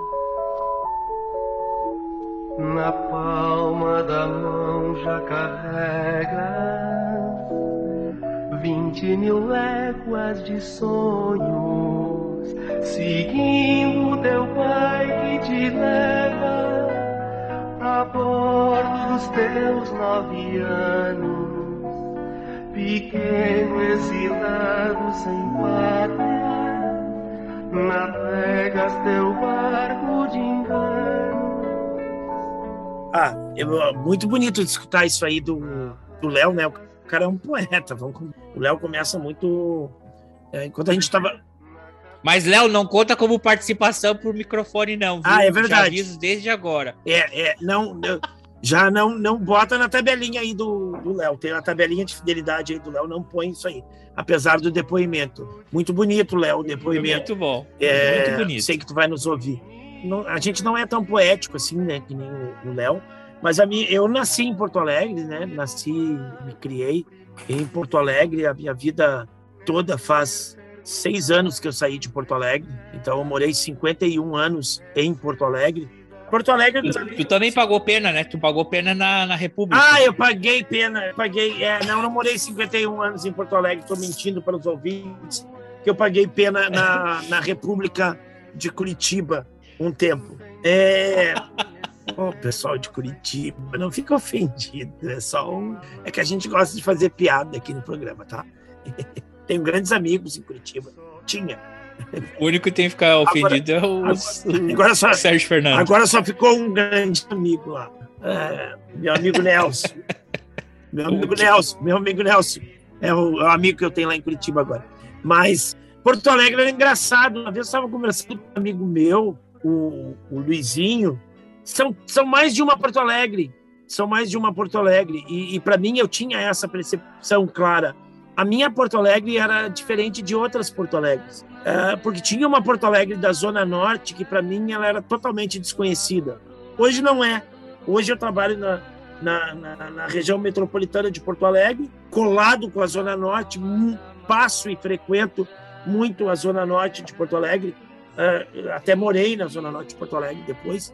Mas é, a ma- maior parte da minha vida, a Zona Norte de Porto Alegre, para mim, era um território estranho. Era como se eu estivesse indo a outra cidade. Quando eu passava por ali, parecia que eu estava indo em outra cidade.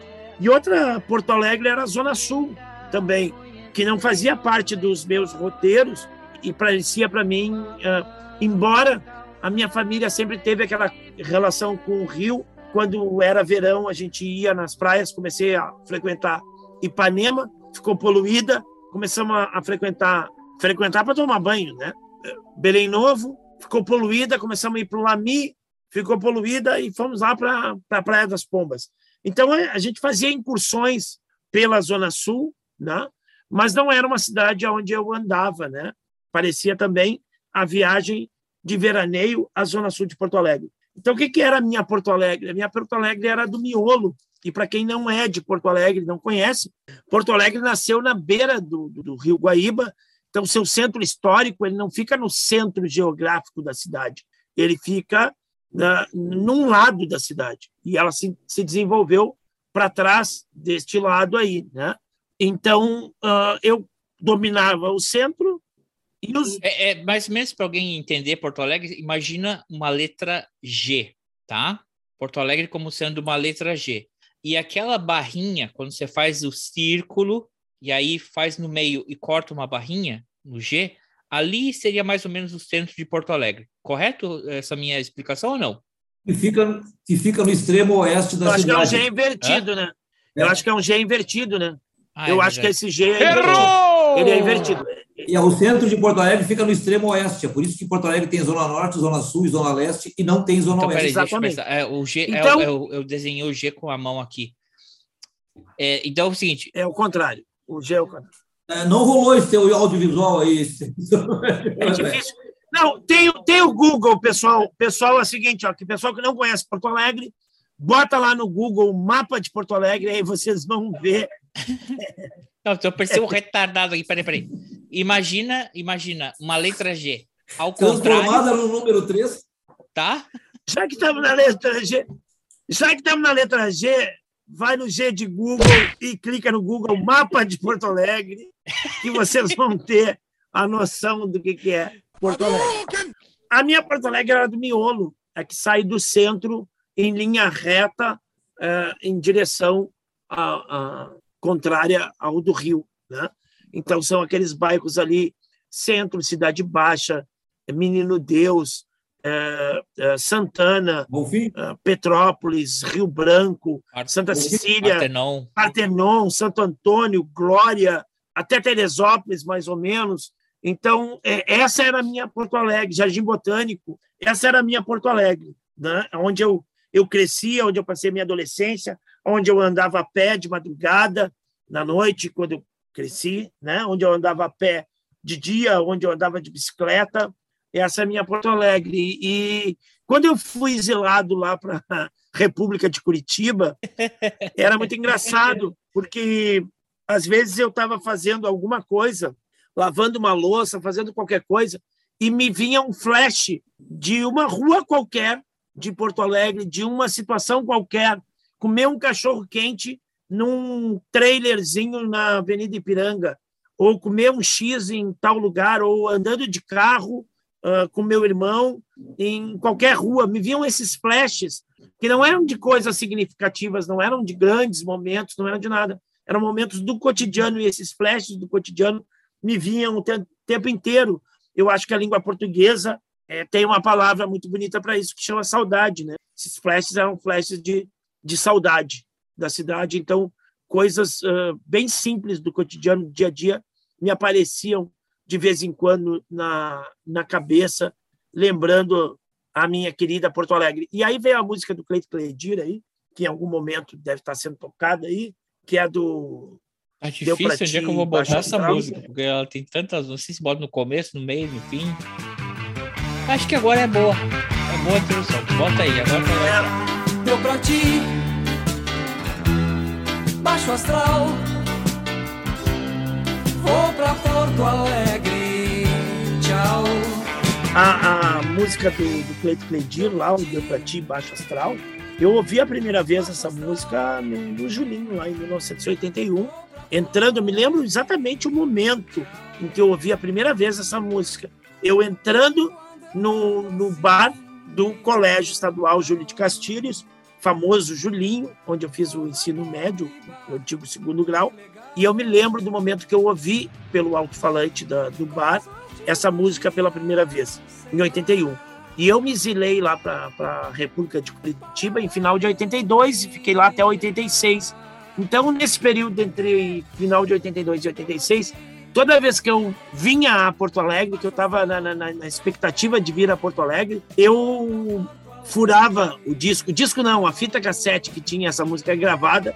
O André conhece bem lá no aparelho de som lá do ele Ronaldão. Ele furava também, porque é uma coisa, eu até sei que ele vai falar, mas eu vou corrigi-lo aqui, porque a irmã dele fazia a mesma coisa. Ela Toda botava? vez que a gente ia para Porto Alegre, é porque eu eu não sou de Porto Alegre. É, desculpa decepcionar alguém que só veio aqui pensando que era um 100%. Eu sou um gaúcho não praticante, gente. Vocês já sabem disso. Eu sou de Santo Antônio da Patrulha, morei muito pouco tempo no Rio Grande do Sul, morei muito tempo em Curitiba, mas a minha mãe, que cresceu em Curitiba, toda vez que a gente ia para Porto Alegre, essa música realmente furava, gastava a, a, o magnetismo da fita, porque ela sempre. E essa música sempre me ficou relacionado. Essa alegria, essa euforia que ela vinha com a na época, né, as passagens de ônibus, nós vamos para Porto Alegre, porque Porto Alegre para mim, essa lembrança que eu tenho é nostálgica de quando eu ia visitar a minha família que, que morava em Porto Alegre. É, então, as minhas lembranças são lembranças de férias de Porto Alegre. Então, eu, eu entendo o que ele está falando, porque era bem isso que passava com a irmã dele também, a minha mãe, tocar essa música. É, eu passava uma semana botando a música ininterruptamente. Ah, que legal. É, eu. E eu, então, o que eu conheço de Porto Alegre é mais ou menos esses mesmos bairros que o colega falou. E o resto da família que morava em outros bairros, né? Depois, sempre pegando ali, seguindo aquele trajeto largo do lado de Piranga, para casa dos outros tios e primos. Mas, cara, eu tenho uma coisa eu tenho uma experiência tua em Porto Alegre. Eu tenho uma experiência tua em Porto Alegre. E aí o Vitinho vai concordar comigo. Porto Alegre não existe.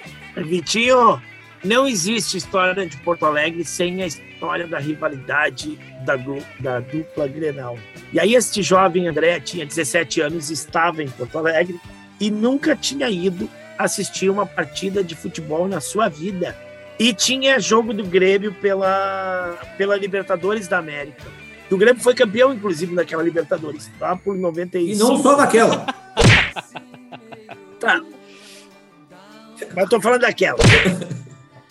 Aí a minha mãe, toda valentona, já com seus 60 e poucos anos, mas. Ah, se eu pudesse, eu levava esse menino no futebol lá e tudo mais. Eu disse, ah, deixa de ser valentona, não tem condição para ir no estádio de futebol. Eu disse deixa que eu levo ele. Ah, mas como no jogo do Grêmio? Eu disse, levo, levo, levo. Aqui tem coragem. Tinha um monte de amigo gremista, como tem até hoje, o Vitinho é, é gremista. Todos os meus amigos são gremistas, praticamente. Eu disse, vou levar ele no jogo do Grêmio. Aí ele ficou todo faceiro, né? Que ia assistir o jogo do Grêmio, da Libertadores da América, no Olímpico, a primeira vez. E eu disse, mas tem uma condição. Duas, né, André? Uma era montar um guarda-roupa para mim lá, que ele tinha experiência, que a mãe dele tinha loja de móveis. E ele montava... Ao esse- contrário, né? Eu montei um guarda-roupa pra ele e aí o pagamento era uma janta e, e o jogo do, do Grêmio. Só que Do tinha Grêmio. uma, uma cláusula do contrato ali nas letrinhas pequenas. Eu- sabe o pessoal que faz ah, abuso de trabalho infantil? Coloca. Segue aí, eu- comunista. Me atrapalhei, me atrapalhei. Quando o Ivo falou em guarda-roupa, eu imaginei um dress code, assim, a escolher as roupas para ir no, no- no jogo do Grêmio. Mas não é, montar um guarda-roupa mesmo. Não, não, um armário. Ah, é, eu botei um guarda-roupa pra ele. É montar o guarda-roupa fisicamente, o móvel, guarda-roupa. Sim, um móvel, um móvel. A mãe dele tinha loja de móvel. Não, não, não, peraí, peraí. Você vê ah, o que as pessoas pensam de você. Imaginei. pensa que eu sou mais para eu estou mais para estilista do que para o marceneiro. Tá notando aqui? Por que, que tem que ter roupa especial para ir no jogo do Grêmio? É. Eu fiquei pensando aqui, mas que, que- tem dress code para ir no jogo do Grêmio? Qual é o, o traje adequado? Mas que baita macho! Não, o menino tinha habi- habilidades, que a mãe dele tinha loja de móvel, então ele montava e desmontava móvel com uma facilidade incrível. Então ele foi lá e montou meu guarda-roupa. Eu disse: tá, vou te levar no jogo do Grêmio, mas antes vou te levar no Beira Rio, que tinha um jogo do Inter do Gauchão. E foi o jogo que eu fui na minha vida que tinha menos público. Eu nunca fui num jogo em estádio de futebol que tinha tão pouco público. E eu acho que nunca teve um jogo do Inter Tinha mais gente em com campo tão do que pouco no, público, porque era uma quarta-feira, dia de semana, e era de tarde o jogo. Tinha mais gente em campo que arquibancada, praticamente. A gente escutava o jogador gritando em campo. Não, tinha 280 pessoas no estádio. No Beira Rio, que é um negócio enorme, 280 pessoas é nada, né? Espalhada pela circunferência toda do campo.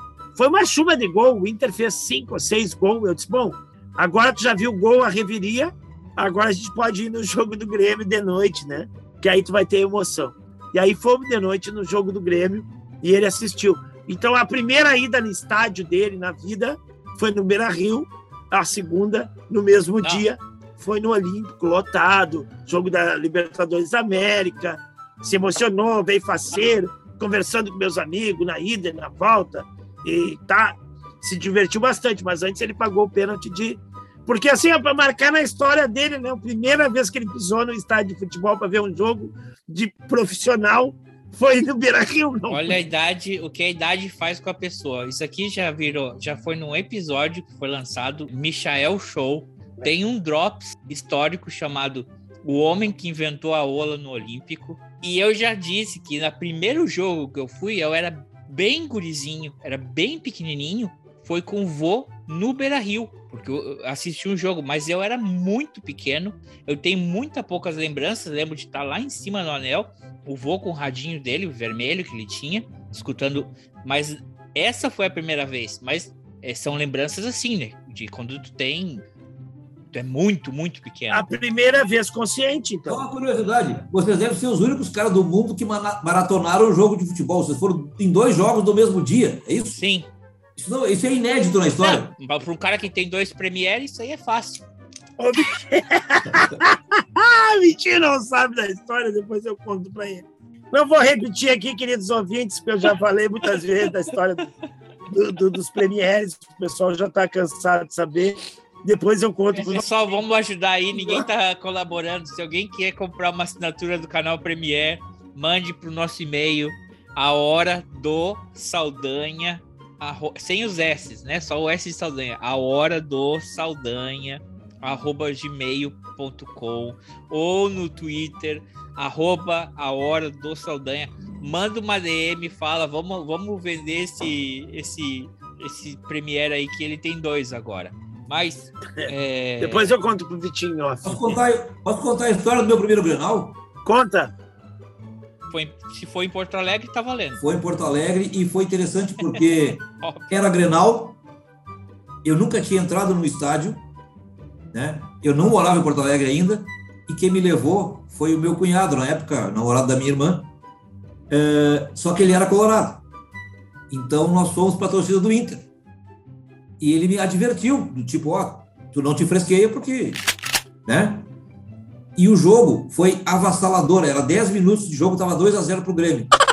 E eu não podia comemorar, obviamente, porque eu ia apanhar ali, se eu tivesse, né? Então esse foi meu primeiro Grenal, eu tinha 17 anos por aí, meu primeiro e único, eu acho que o único Grenal que eu fui na vida foi, foi esse Ô, aí. louco! Eu não me lembro de ter ido Grenal. Grenal. Eu não sou muito de frequentar estádio, né? Para ter uma ideia, eh, muitos anos depois, não sei porquê, eu resolvi ver um jogo do Grêmio no Olímpico. Nem sei contra quem era.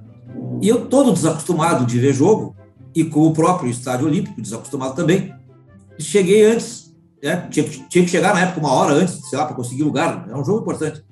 Levei um livro para ler antes do jogo. Me roubaram o livro. Foi- Não, eu, eu- eu- eu vou contar, tá? Eu, já, já não era guri, já tinha meus quase 30, talvez. Cheguei, primeiro que eu cheguei para comprar ingresso e pedi uma arquibancada superior. Aí todo mundo me olhou, incluindo o bilheteiro. Eu digo, "O- qual é o problema? Disse, Moço, o Estádio Olímpico não tem arquibancada superior, faz anos. ah, então me dá o que tiver aí, né? Me dá o ingresso que tiver. E isso e, e- é, não não era Grenal, não sei que jogo era. E aí me deu vontade de tomar cerveja, eu tomei uma cerveja lendo o livro, sentado na arquibancada que começou a encher. E eu fui comprar outra cerveja e deixei o livro marcando meu lugar. É. É, me lembro até do livro, era o Obelisco Negro do, do, do, do Remarque. Deixei o livro marcando meu lugar. Quando eu voltei, meu lugar estava lá, mas sem o livro. Mas a história não termina aí. Eu, eu, eu recuperei o livro da seguinte forma. Eu sentei tomando uma cerveja e pensando, o que, que eu vou fazer? Roubaram meu livro? É, não tem nada que fazer, né? Fudeu. É, Assistir o jogo. Aí eu olhei para. E o jogo não tinha começado, era uma preliminar, é, sei lá, Infanto Juvenil do Grêmio contra Infanto Juvenil do Ipiranga de Erechim, sei lá o que que era aquilo. Eu olho assim, tem umas quatro, uns quatro degraus à minha frente, um cara do tamanho de um bonde, com meu livro na mão lendo. Lendo, mas lendo assim, com atenção, o livro. O obelisco lendo o livro do obelisco. É, o, o- o cara era um obelisco, o cara era muito grande, muito forte. nunca, nunca me esqueço. Aí eu pensei, o que, que eu vou fazer? Eu vou lá cobrar do cara o meu livro? Isso pode dar merda, pode. Eu não tenho. a, a conjuntura não era, né? Não era muito boa. Fiquei quieto, né? Daqui a pouco ele olhou para trás e olhou para mim. Aí eu disse assim: depois que tu lê, tu me devolve. Aqui tem coragem. E ele devolveu no meio do jogo o livro. Eu tenho até hoje o livro, Obelisco Negro, do escritor alemão chamado Erich Maria Remarque, que foi o primeiro escritor proibido pelo Hitler, por causa dos seus livros antibelicistas. O mais famoso deles é o Nada de Novo no Front, né? virou, e, se não me engano, até dois filmes. Muito boa essa história, Vitor. Muito boa. Uma nova canção do Cleiton e Cleide andar pelos bares nas noites de abril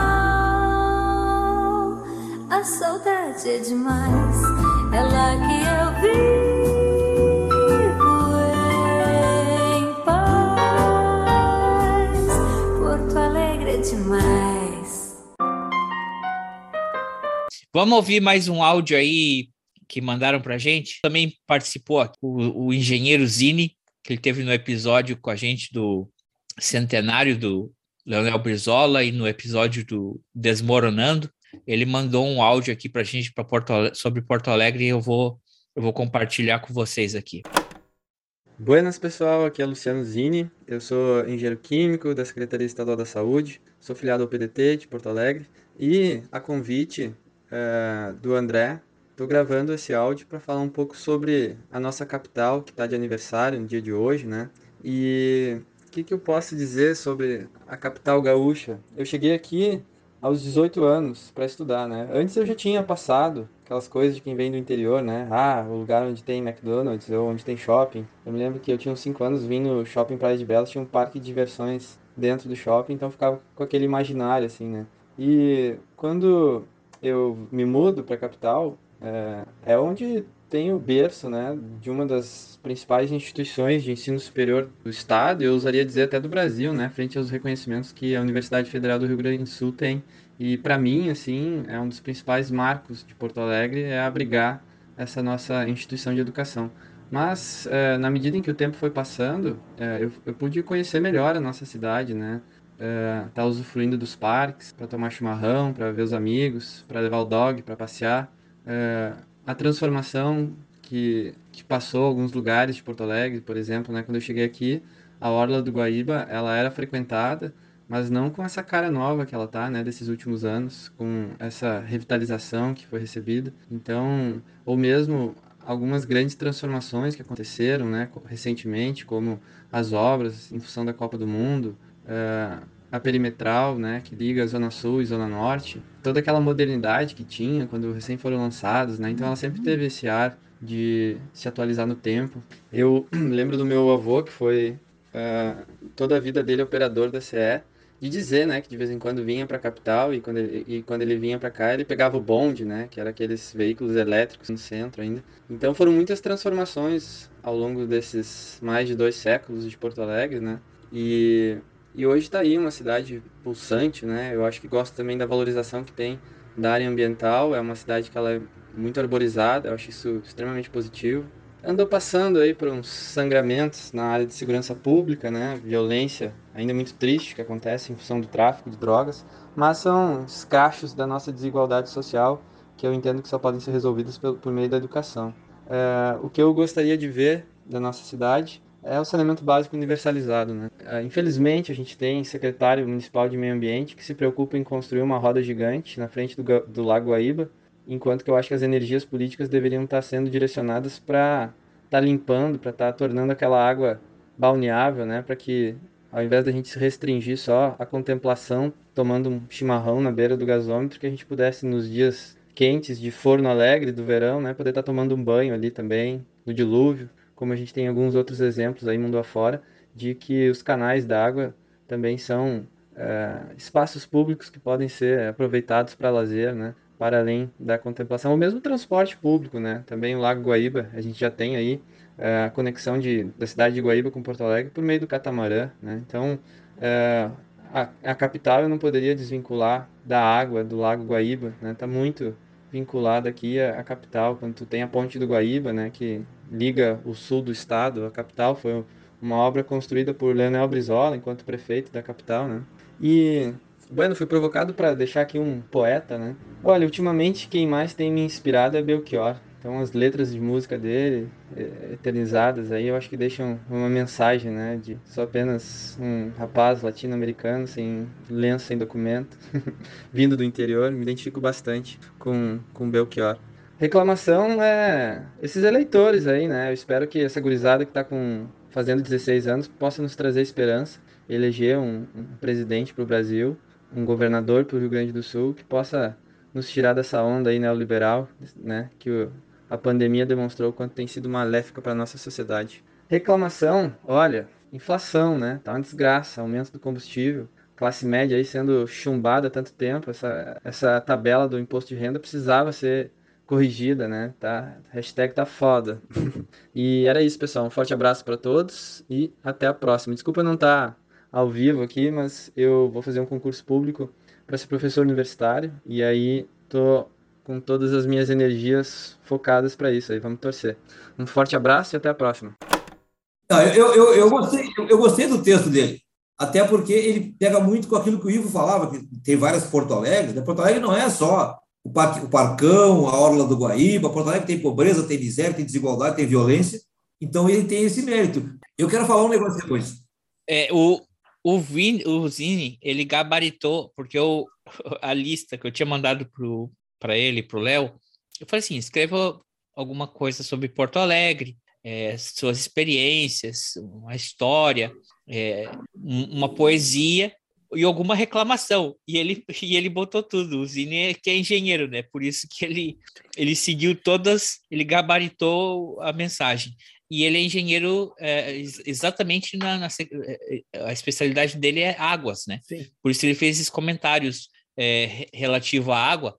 Eu não sou da geração, na minha geração, eu já não ia para Porto Alegre quando o gasômetro foi é, revitalizado. Então não é da minha da minha lembrança nostálgica. Eu fui uma vez no, no, no gasômetro, já depois de adulto. Acho que provavelmente, se não foi a última vez que eu fui em Porto Alegre, é a penúltima, que eu, que eu realmente estive em Porto Alegre mais do que uma escala de avião ou 48 horas eu fui no gasômetro. Mas é, vocês que moram aí talvez saibam mais aí do, disso que ele comentou, né? Ele falou de uma roda gigante. É, é, é, é, mais uma, um episódio da breguice porto-alegrense atual, tá? tá? Vai ser construída uma roda gigante no, no, nos moldes da London Eye, lá de Londres, e daquela de, daquela de Camboriú, se não me engano, Ai. no meio do Parque da Harmonia.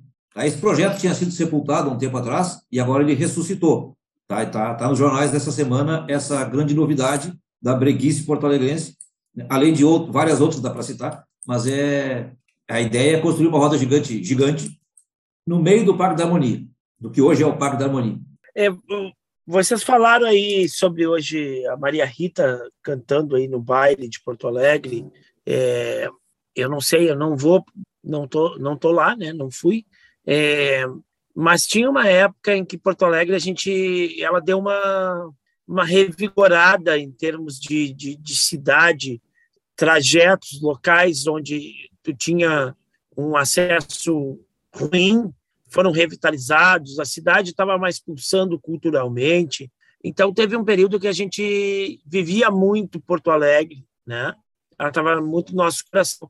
E a expressão eram esses bailes da cidade, né? Que eu fui em vários ali no Parque da Redenção, à noite.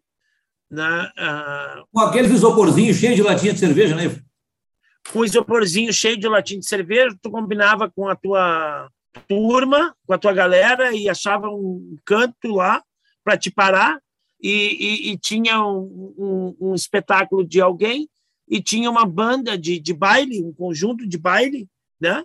Tinha um tablado e tu podia dançar mesmo lá se tu quisesse tinha várias barraquinhas de comidas, tinha o espetáculo dos fogos, aquele que, que agora não tem mais, eu, eu acho que não tem, não sei se vai ter esse ano, não, mas por causa do, do, dos animais, um monte de, de coisa, depois eles pararam. E, e, então era uma festa muito interessante, onde tu vivia realmente Porto Alegre, e, e ela era muito democrática, essa festa, porque tu encontrava todo mundo ali né? E tu podia estar seguro, era um ambiente que tu conseguia estar seguro, é a população tomando conta, né? Porque sempre existiu uma insegurança noturna das pessoas em relação ao, ao Parque da Redenção, né? Porque é uma área verde, uma área de mato, de mato não, mas uma área arborizada, gigante, uh, uh, no meio da cidade. Mal iluminada. Não é tão mal iluminada, no meio da cidade. É, um lugar onde vai ter um ah, monte sim, de árvore sim. vai tá, vai ter áreas. É, uh, e as pessoas sempre. E teve uma época que os caras queriam cercar a redenção, queriam fazer aquela coisa uh, policialesca em, em relação ao, ao, E eu sempre combati essa ideia dizendo o seguinte: cara, ninguém vai assaltar na, na, na redenção à noite, porque todo mundo tem medo de passar pela redenção à noite de modo que o assaltante vai para um outro lugar, né? Ele não vai ficar lá espreitando no mato, um lugar onde ninguém passa, para ver se alguém vai passar lá, né? né? Ele não vai perder seu, seu tempo lá. Então, eu cruzei. Vai se arriscar a ser estuprado É, lá. eu, eu cruzei a, a redenção várias vezes à noite, entendeu? E não tinha esse problema. Esse problema tinha, já e teve outros problemas de dia e quando tem gente circulando, né? Mas no- nos bailes da redenção não tinha problema de segurança, estava todo mundo lá, a população ocupando o espaço e depois deu uma caída aí, né? Teve teve uns governos municipais aí em que isso foi foi diminuindo, diminuindo e aí a gente tem nessa última gestão que a gente teve antes dessa que está aí agora, que foi eh, muito ruim para a cidade, assim, nesse ponto de vista. A gente tem um embelezamento agora da parte da Orla. Os últimos governos levaram a cabo a reformulação da Orla e da, da parte do, do- dos açorianos, o que é, ficou muito bonito, embeleza muito a cidade, né? mas em contrapartida abandonaram outras partes da cidade. Então, quer dizer, se por um lado a cidade fica mais bonita com essas obras, né? E não, então tudo bem que fizeram essas obras e ficou mais bonita a cidade, mas em contrapartida existem regiões da cidade que estão totalmente abandonadas e, e tem uma que eu passo quase que diariamente ou frequentemente que é como se não fosse uma parte esquecida da cidade, que é uma ponta lá da zona norte, né? Que é o que a, que a divisa com a Alvorada não sei se é um preconceito com a Alvorada também, né? E que é uma, uma parte esquecida lá, como se fosse a própria Alvorada, né? Não falando mal da cidade onde eu trabalho, Alvorada. A Alvorada é o, é o PIB mais baixo do estado, é a cidade mais pobre do estado, né? Então tem uma parte da região de Porto Alegre lá que se confunde com Alvorada e que não tem nenhum cuidado por parte do município de Porto Alegre e é uma parte extremamente movimentada, onde tem um fluxo de carro, de caminhão, de ônibus enorme e está abandonado, né? Então se prioriza essa parte da vitrine, né? Que está muito linda, está muito bonita. Aliás, André, se um dia tu voltar aí a Porto Alegre, vamos dar um passeio lá nessa orla que está bem bonita, né? Para te, re, te reencontrar com Porto Alegre, mas uh, tem as partes uh, ruins também. Muito bem. Se reencontrar. Não, o gasômetro está faz... tá, tá revitalizado, né? Tá, é a parte bonita agora da, da cidade, é a parte da orla, né? Eles fizeram uma revitalização enorme na orla e tudo mais. Eu ia dizer é isso. É... E aquela parte mais perto do gasômetro tem o nome do meu tio, Antônio Augusto Fagundes. Opa! Ô, oh, louco! Que não era um reacionário, ao contrário de boa parte dos Fagundes. Tem uma parte dos Fagundes aí que é da turma aí do André. É ou não é? Vai, fala aí, cara. Bueno. Vitinho, uma pergunta meio, meio, meio íntima aqui, não sei se a gente pode falar. Então, é, te fizeste homem em Porto Alegre? Sim. Se tu, se tu considera a primeira bimbada como se tornar homem, fui sim. Não, eu ia perguntar se foi aqui que tu adquiriu uma carteira de trabalho. Foi no dia 8 de janeiro de 1982. Uau, ele sabe até o dia, caramba. Sei, sei, sei. Não vou dizer a parceria por, por motivos por óbvios, favor. né? O Ivo sabe. Opa! Opa! Tá te incriminando aí, tia. Não, não o, Ivo, o Ivo sabe porque eu devo ter contado pra ele essa história. Cuidado aí, tia. essa família. Então, eu... Não foi... Eu não estava presente, aqui. eu nem conhecia. Eu, nem, eu não estava presente, não. eu nem conhecia o Vitor nesta época. Ele me contou, depois ele me contou. Tá bem. Vamos lá, amigos. É. Bueno.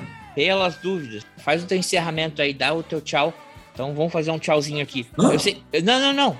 Eu te digo por quê? Porque não é para te sair, não tô te. É que se cortar a internet, cair, aí vocês estão. Vocês estão com. Agora. A internet, a eletricidade não vai cair, né? Afinal de contas, vocês têm uma, uma companhia elétrica privatizada. Isso é esse, esse tipo de fubangagem acontece quando é pública, né? Agora estão arrebentando a boca do balão, né? Como dizem por aí, com a nova companhia elétrica.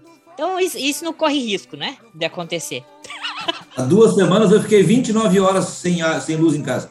Olha. E sem resposta da, e sem resposta da, da Equatorial, que é a nova, a nova concessionária privada. Pois é, ó, mas esse é o mercado, é assim que. É, é assim, é assim, funciona, assim é melhor, viu, tio? Mas é melhor. É melhor. É melhor, É porque ele sanou as contas. É bem melhor. Ele sanou as contas do Estado. Olha. Muito bem. Esse é outro. O IP Saúde tá falindo, mas ele sanou as contas do Estado. É tudo quebrando, mas ele sanou as contas do Estado. Esse é outro, hein? Esse é outro que a Vai gente lá. vai ser. Que é, por isso que eu digo da janela. Dia 2 de abril ele vai ter que dar uma posição aí. Ele vai ter que dizer, ou ele se reelege para o governo do estado de novo, porque aí tu não precisa abandonar o cargo. Agora, se ele quiser ir ser outra coisa, senador, deputado federal, presidente da república, Presidente da ele tem que é, largar o cargo no dia 2. Então esse vai ser um que a gente vai descobrir o destino dele. Não tenho a aspiração de agradar a todos. Posso falar um negócio antes de encerrar? Por favor. É, é assim, é, você sabe que eu sou fotógrafo amador, me dedico a estudar fotografia faz alguns anos e praticar. O Ivo falou, e tu também falou, André, sobre a questão dos, das artes em Porto Alegre, e tem um negócio importante nesse viés. Porto Alegre é sede, já faz quatro anos, do maior festival de fotografia eh, a céu aberto da América Latina. E a céu aberto não é uma, um eufemismo, na verdade, é um festival de fotografia único, gratuito, que as pessoas podem passar e ver as obras sem pagar nada. Fica no centro da cidade, numa, numa- na escadaria da Borges de Medeiros, que chama Street Expo Foto. Então esse, esse festival é muito importante e ele me fez lembrar, eu estou aqui com um livro, do grande Luiz Nascimento Ramos, o primeiro fotógrafo de Porto Alegre. Tem um livro sobre ele, feito pela jornalista Eneida Serrano. Eu vou mostrar para vocês, por curiosidade, uma das fotos, não sei se vocês estão conseguindo ver aqui. Não. Ninguém vai ver conseguir ver porque, porque é um podcast, né, Vitinho? Ah, puta que pariu. É que eu sou amador. Tá? Bueno, Não, vamos fazer essa o seguinte. foto- Peraí, vamos fazer o seguinte. Tu pode fazer assim. Essa foto tá no teu perfil do Instagram? Não. Será que se tu escanear e botar lá dá um problema de direitos autorais? ah, não se eu citar a fonte. Então, vamos fazer o seguinte, pessoal. Essa foto que o Vitinho vai descrever agora, vocês vão lá é, na página dele, no, no perfil dele no Instagram, e vocês vão ver essa foto, que ele vai falar pra gente a importância Muito dela. Então, assim, é, o Lunara, ele ficou conhecido pelo nome de Lunara, que eram as três primeiras sílabas do nome dele, Luiz do Nascimento Ramos. Foi um fotógrafo do início do século passado, e essa foto que eu tentei mostrar aqui é uma foto muito bonita, premiada, foi premiada no segundo Salão de Fotografia Europeu, em Paris, em 1922. E a foto mostra o que se chamava, como o Ivo disse antes, o Jacareí, que hoje é o Arroio Dilúvio. Só que mostra ele no começo do século passado. Uma foto muito bonita. Ele é, o Lunara fez muitas fotos da época de Porto Alegre. E ele é pouco E que era banhável. Era- é, sim, sim. A foto, inclusive, mostra um guri pescando no, no E arroio hoje de, é um depois do valetão. arroio dilúvio, né? Ah, e esse cara é um cara muito importante na história, falando de outras artes, a gente já falou aqui da música, do teatro, né, porto-alegrense, e a fotografia tem o seu o seu berço, aqui também tem os seus os seus expoentes, esse cara é um grande fotógrafo. Hoje, o Rio Grande do Sul tem excelentes fotojornalistas, fotodocumentaristas, gente premiada, é bem interessante. Essa Street Expo Foto, eu tenho, eu tenho orgulho de participar desde a primeira edição, desde 1900, e- 1900, 2018. Aliás, eu tomei uma cerveja com o Ivo na abertura da, o Ivo com a Cláudia na abertura da exposição.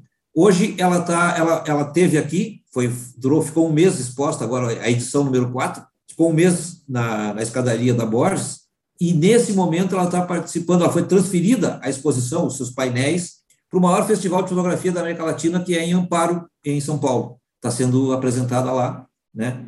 De forma, ah, não sei lá, não sei se lá é assim, mas aqui ela sempre foi apresentada de forma gratuita. Os custos foram bancados por patrocínio e pelos próprios expositores, né?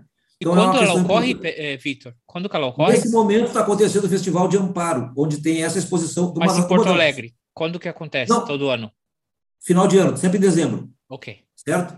E agora, sábado que vem, vai abrir uma exposição no mesmo lugar, em homenagem aos 250 anos de Porto Alegre, que é uma parceria eh, da equipe que está, digamos, fazendo o calendário oficial do, do evento, eh, com o Fotoclube Porto Alegrense. Também eu tenho o prazer de participar com duas fotos dessa exposição, que vai começar sábado que vem, eh, de tarde, 15 horas, vai ser inaugurada lá na escadaria da Borges de Medeiros. Eu tenho uma sugestão para dar. Ótima dica. Dali. Tem uma sugestão para dar. Para quem está nos ouvindo e não conhece Porto Alegre, e quiser conhecer um pouquinho de Porto Alegre, provavelmente tu vai botar aí uh, aquela música do Fogaça, cantada pela Isabela Fogaça, do Porto Alegre é demais, né? Tem um, um cara que é francês que fez um, um, um vídeo cantando em francês essa música com as fotos do Vitinho, com as fotos do Vitor Guiores, e ficou muito bom o trabalho. Para quem quiser conhecer Porto Alegre, fotografias do nosso amigo Vitor Guiorzi com a música do. Como é que é o nome do rapaz, Vitor? Manda o link aí, Vitinho, para me botar, para me subir. Manda já, o link. Já está no ponto aqui. O cantor se chama François. O cantor se chama François Mendes.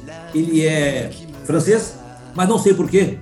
Tem muitos amigos e uma paixão pelo Brasil, em especial por Porto Alegre. Tem fã-clube aqui, tem uma série de coisas.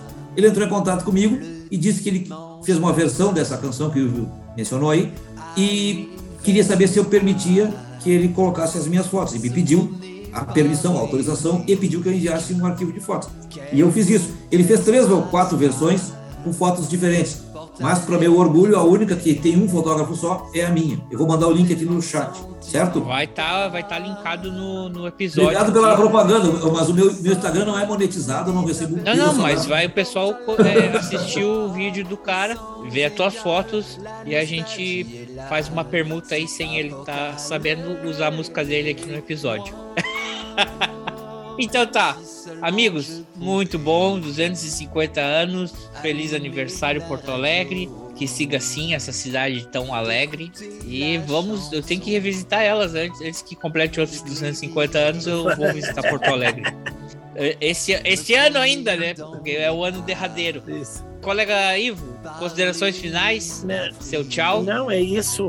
É isso. Uh, eu acho que a consideração mais interessante que eu fiz foi essa sugestão aí de o pessoal olhar as fotos do Vitinho, porque e a música, que é a expressão de Porto Alegre, cada um vive Porto Alegre de uma maneira diferente, né? Eu já faz alguns anos que não tenho vivido muito Porto Alegre, estou trabalhando e morando em outro município, né? Mas uh, é isso, é isso. Fica a dica aí, pessoal, olharem as descrições. Esse episódio vai ter muita descrição, muita coisa. E hoje não falamos dos nossos patrocinadores. Né? Hoje não falamos de nenhum. Não, deixa. Eu, ah, eu quero. Peraí. Eu vou falar dois, mas vou falar um, eu vou falar bem falado. Eu quero saber. Você que fez um download do, do, do, do um dos nossos episódios no pedalinho da redenção. Por favor, mande uma mensagem. Eu quero saber quem é que escuta o podcast no pedalinho da redenção. E você que estava no Zafari do centro e também ouviu o nosso episódio fazendo compras, mande uma mensagem para que a gente possa mostrar para os nossos patrocinadores o, o mercadinho do esquilo. Olha aí nossos ouvintes dentro do Zafari. É. Comprando. Ô, Zafari, te liga que a gente fala muito de ti. Eu não sabia. Zafari, te liga que a gente fala muito de ti. Tá faltando agora ó, contrapartida. Pitinho, Dê seu tchau aí pra a nós. A Netflix não dá nem bola pra gente, né? Ah, Netflix agora? Tá... Netflix a gente fala toda semana e não, não vi nada ainda. Né? O Léo não pode fazer propaganda dele no canal dele, agora ele só faz review de filme que seja Netflix aí. Fala, Vitinho, dê seu tchau. Muito obrigado por ter você aqui com a gente. É, foi um prazer imenso. Dá o um tchau aí pra galera. Eu que agradeço. É sempre um prazer conversar com vocês aí, meu, meu grande amigo de 40 anos, Ivo, com 30 e tantos, e o meu novo amigo André, não tão novo assim já. É um prazer. É bom falar de Porto Alegre, é bom lembrar que Porto Alegre não é só os locais turísticos, Porto Alegre tem, são muitas Porto Alegre, como foi dito aqui, mas é sempre bom e válido homenagear essa cidade tão bacana que eu me sinto quase como se tivesse nascido aqui, embora não tenha nascido. Então, agradeço a vocês, a conversa sempre muito, muito prazerosa, engraçada, incluídas as bobagens que a gente diz de vez em quando. Acho muito bom. E é esse meu agradecimento. Grande abraço a todo mundo aí. Tchau, tchau. Divulga aí teu Instagram lá, o pessoal vê tuas fotos. Meu Instagram, eu sou fotógrafo amador. Quem quiser conhecer meu Instagram é Victor Giorgi Subline Fotos, lá no Instagram. Abração. Muito bem, obrigado, Vitinho. Obrigado por tua participação. Ah, valeu, Vitinho, pela participação aí. André, mais uma vez, muito obrigado. Pessoal, obrigado aos ouvintes, a quem é, reserva um tempinho para ouvir a nossos, as nossas conversas aqui. Um abraço a todos. Ok, um grande abraço para todo mundo. Sigam se cuidando aí. Beijo. Tchau. Porto Alegre, tchau. Que saudade da redenção. Do fogaça e do falcão. Cobertor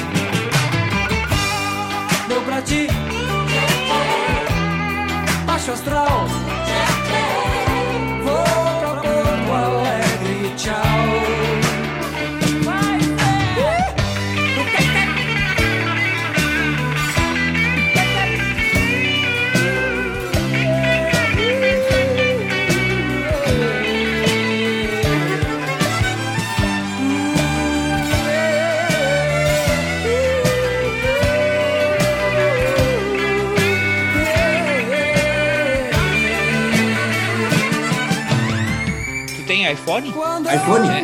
Não. Porra, mas o Guedes falou que todo mundo tem dois no Brasil. Como é que não tem um? Eu não tenho nenhum. Eu ouvo pelo Google Podcast. Eu boto no Google Podcast. Faz a hora do seu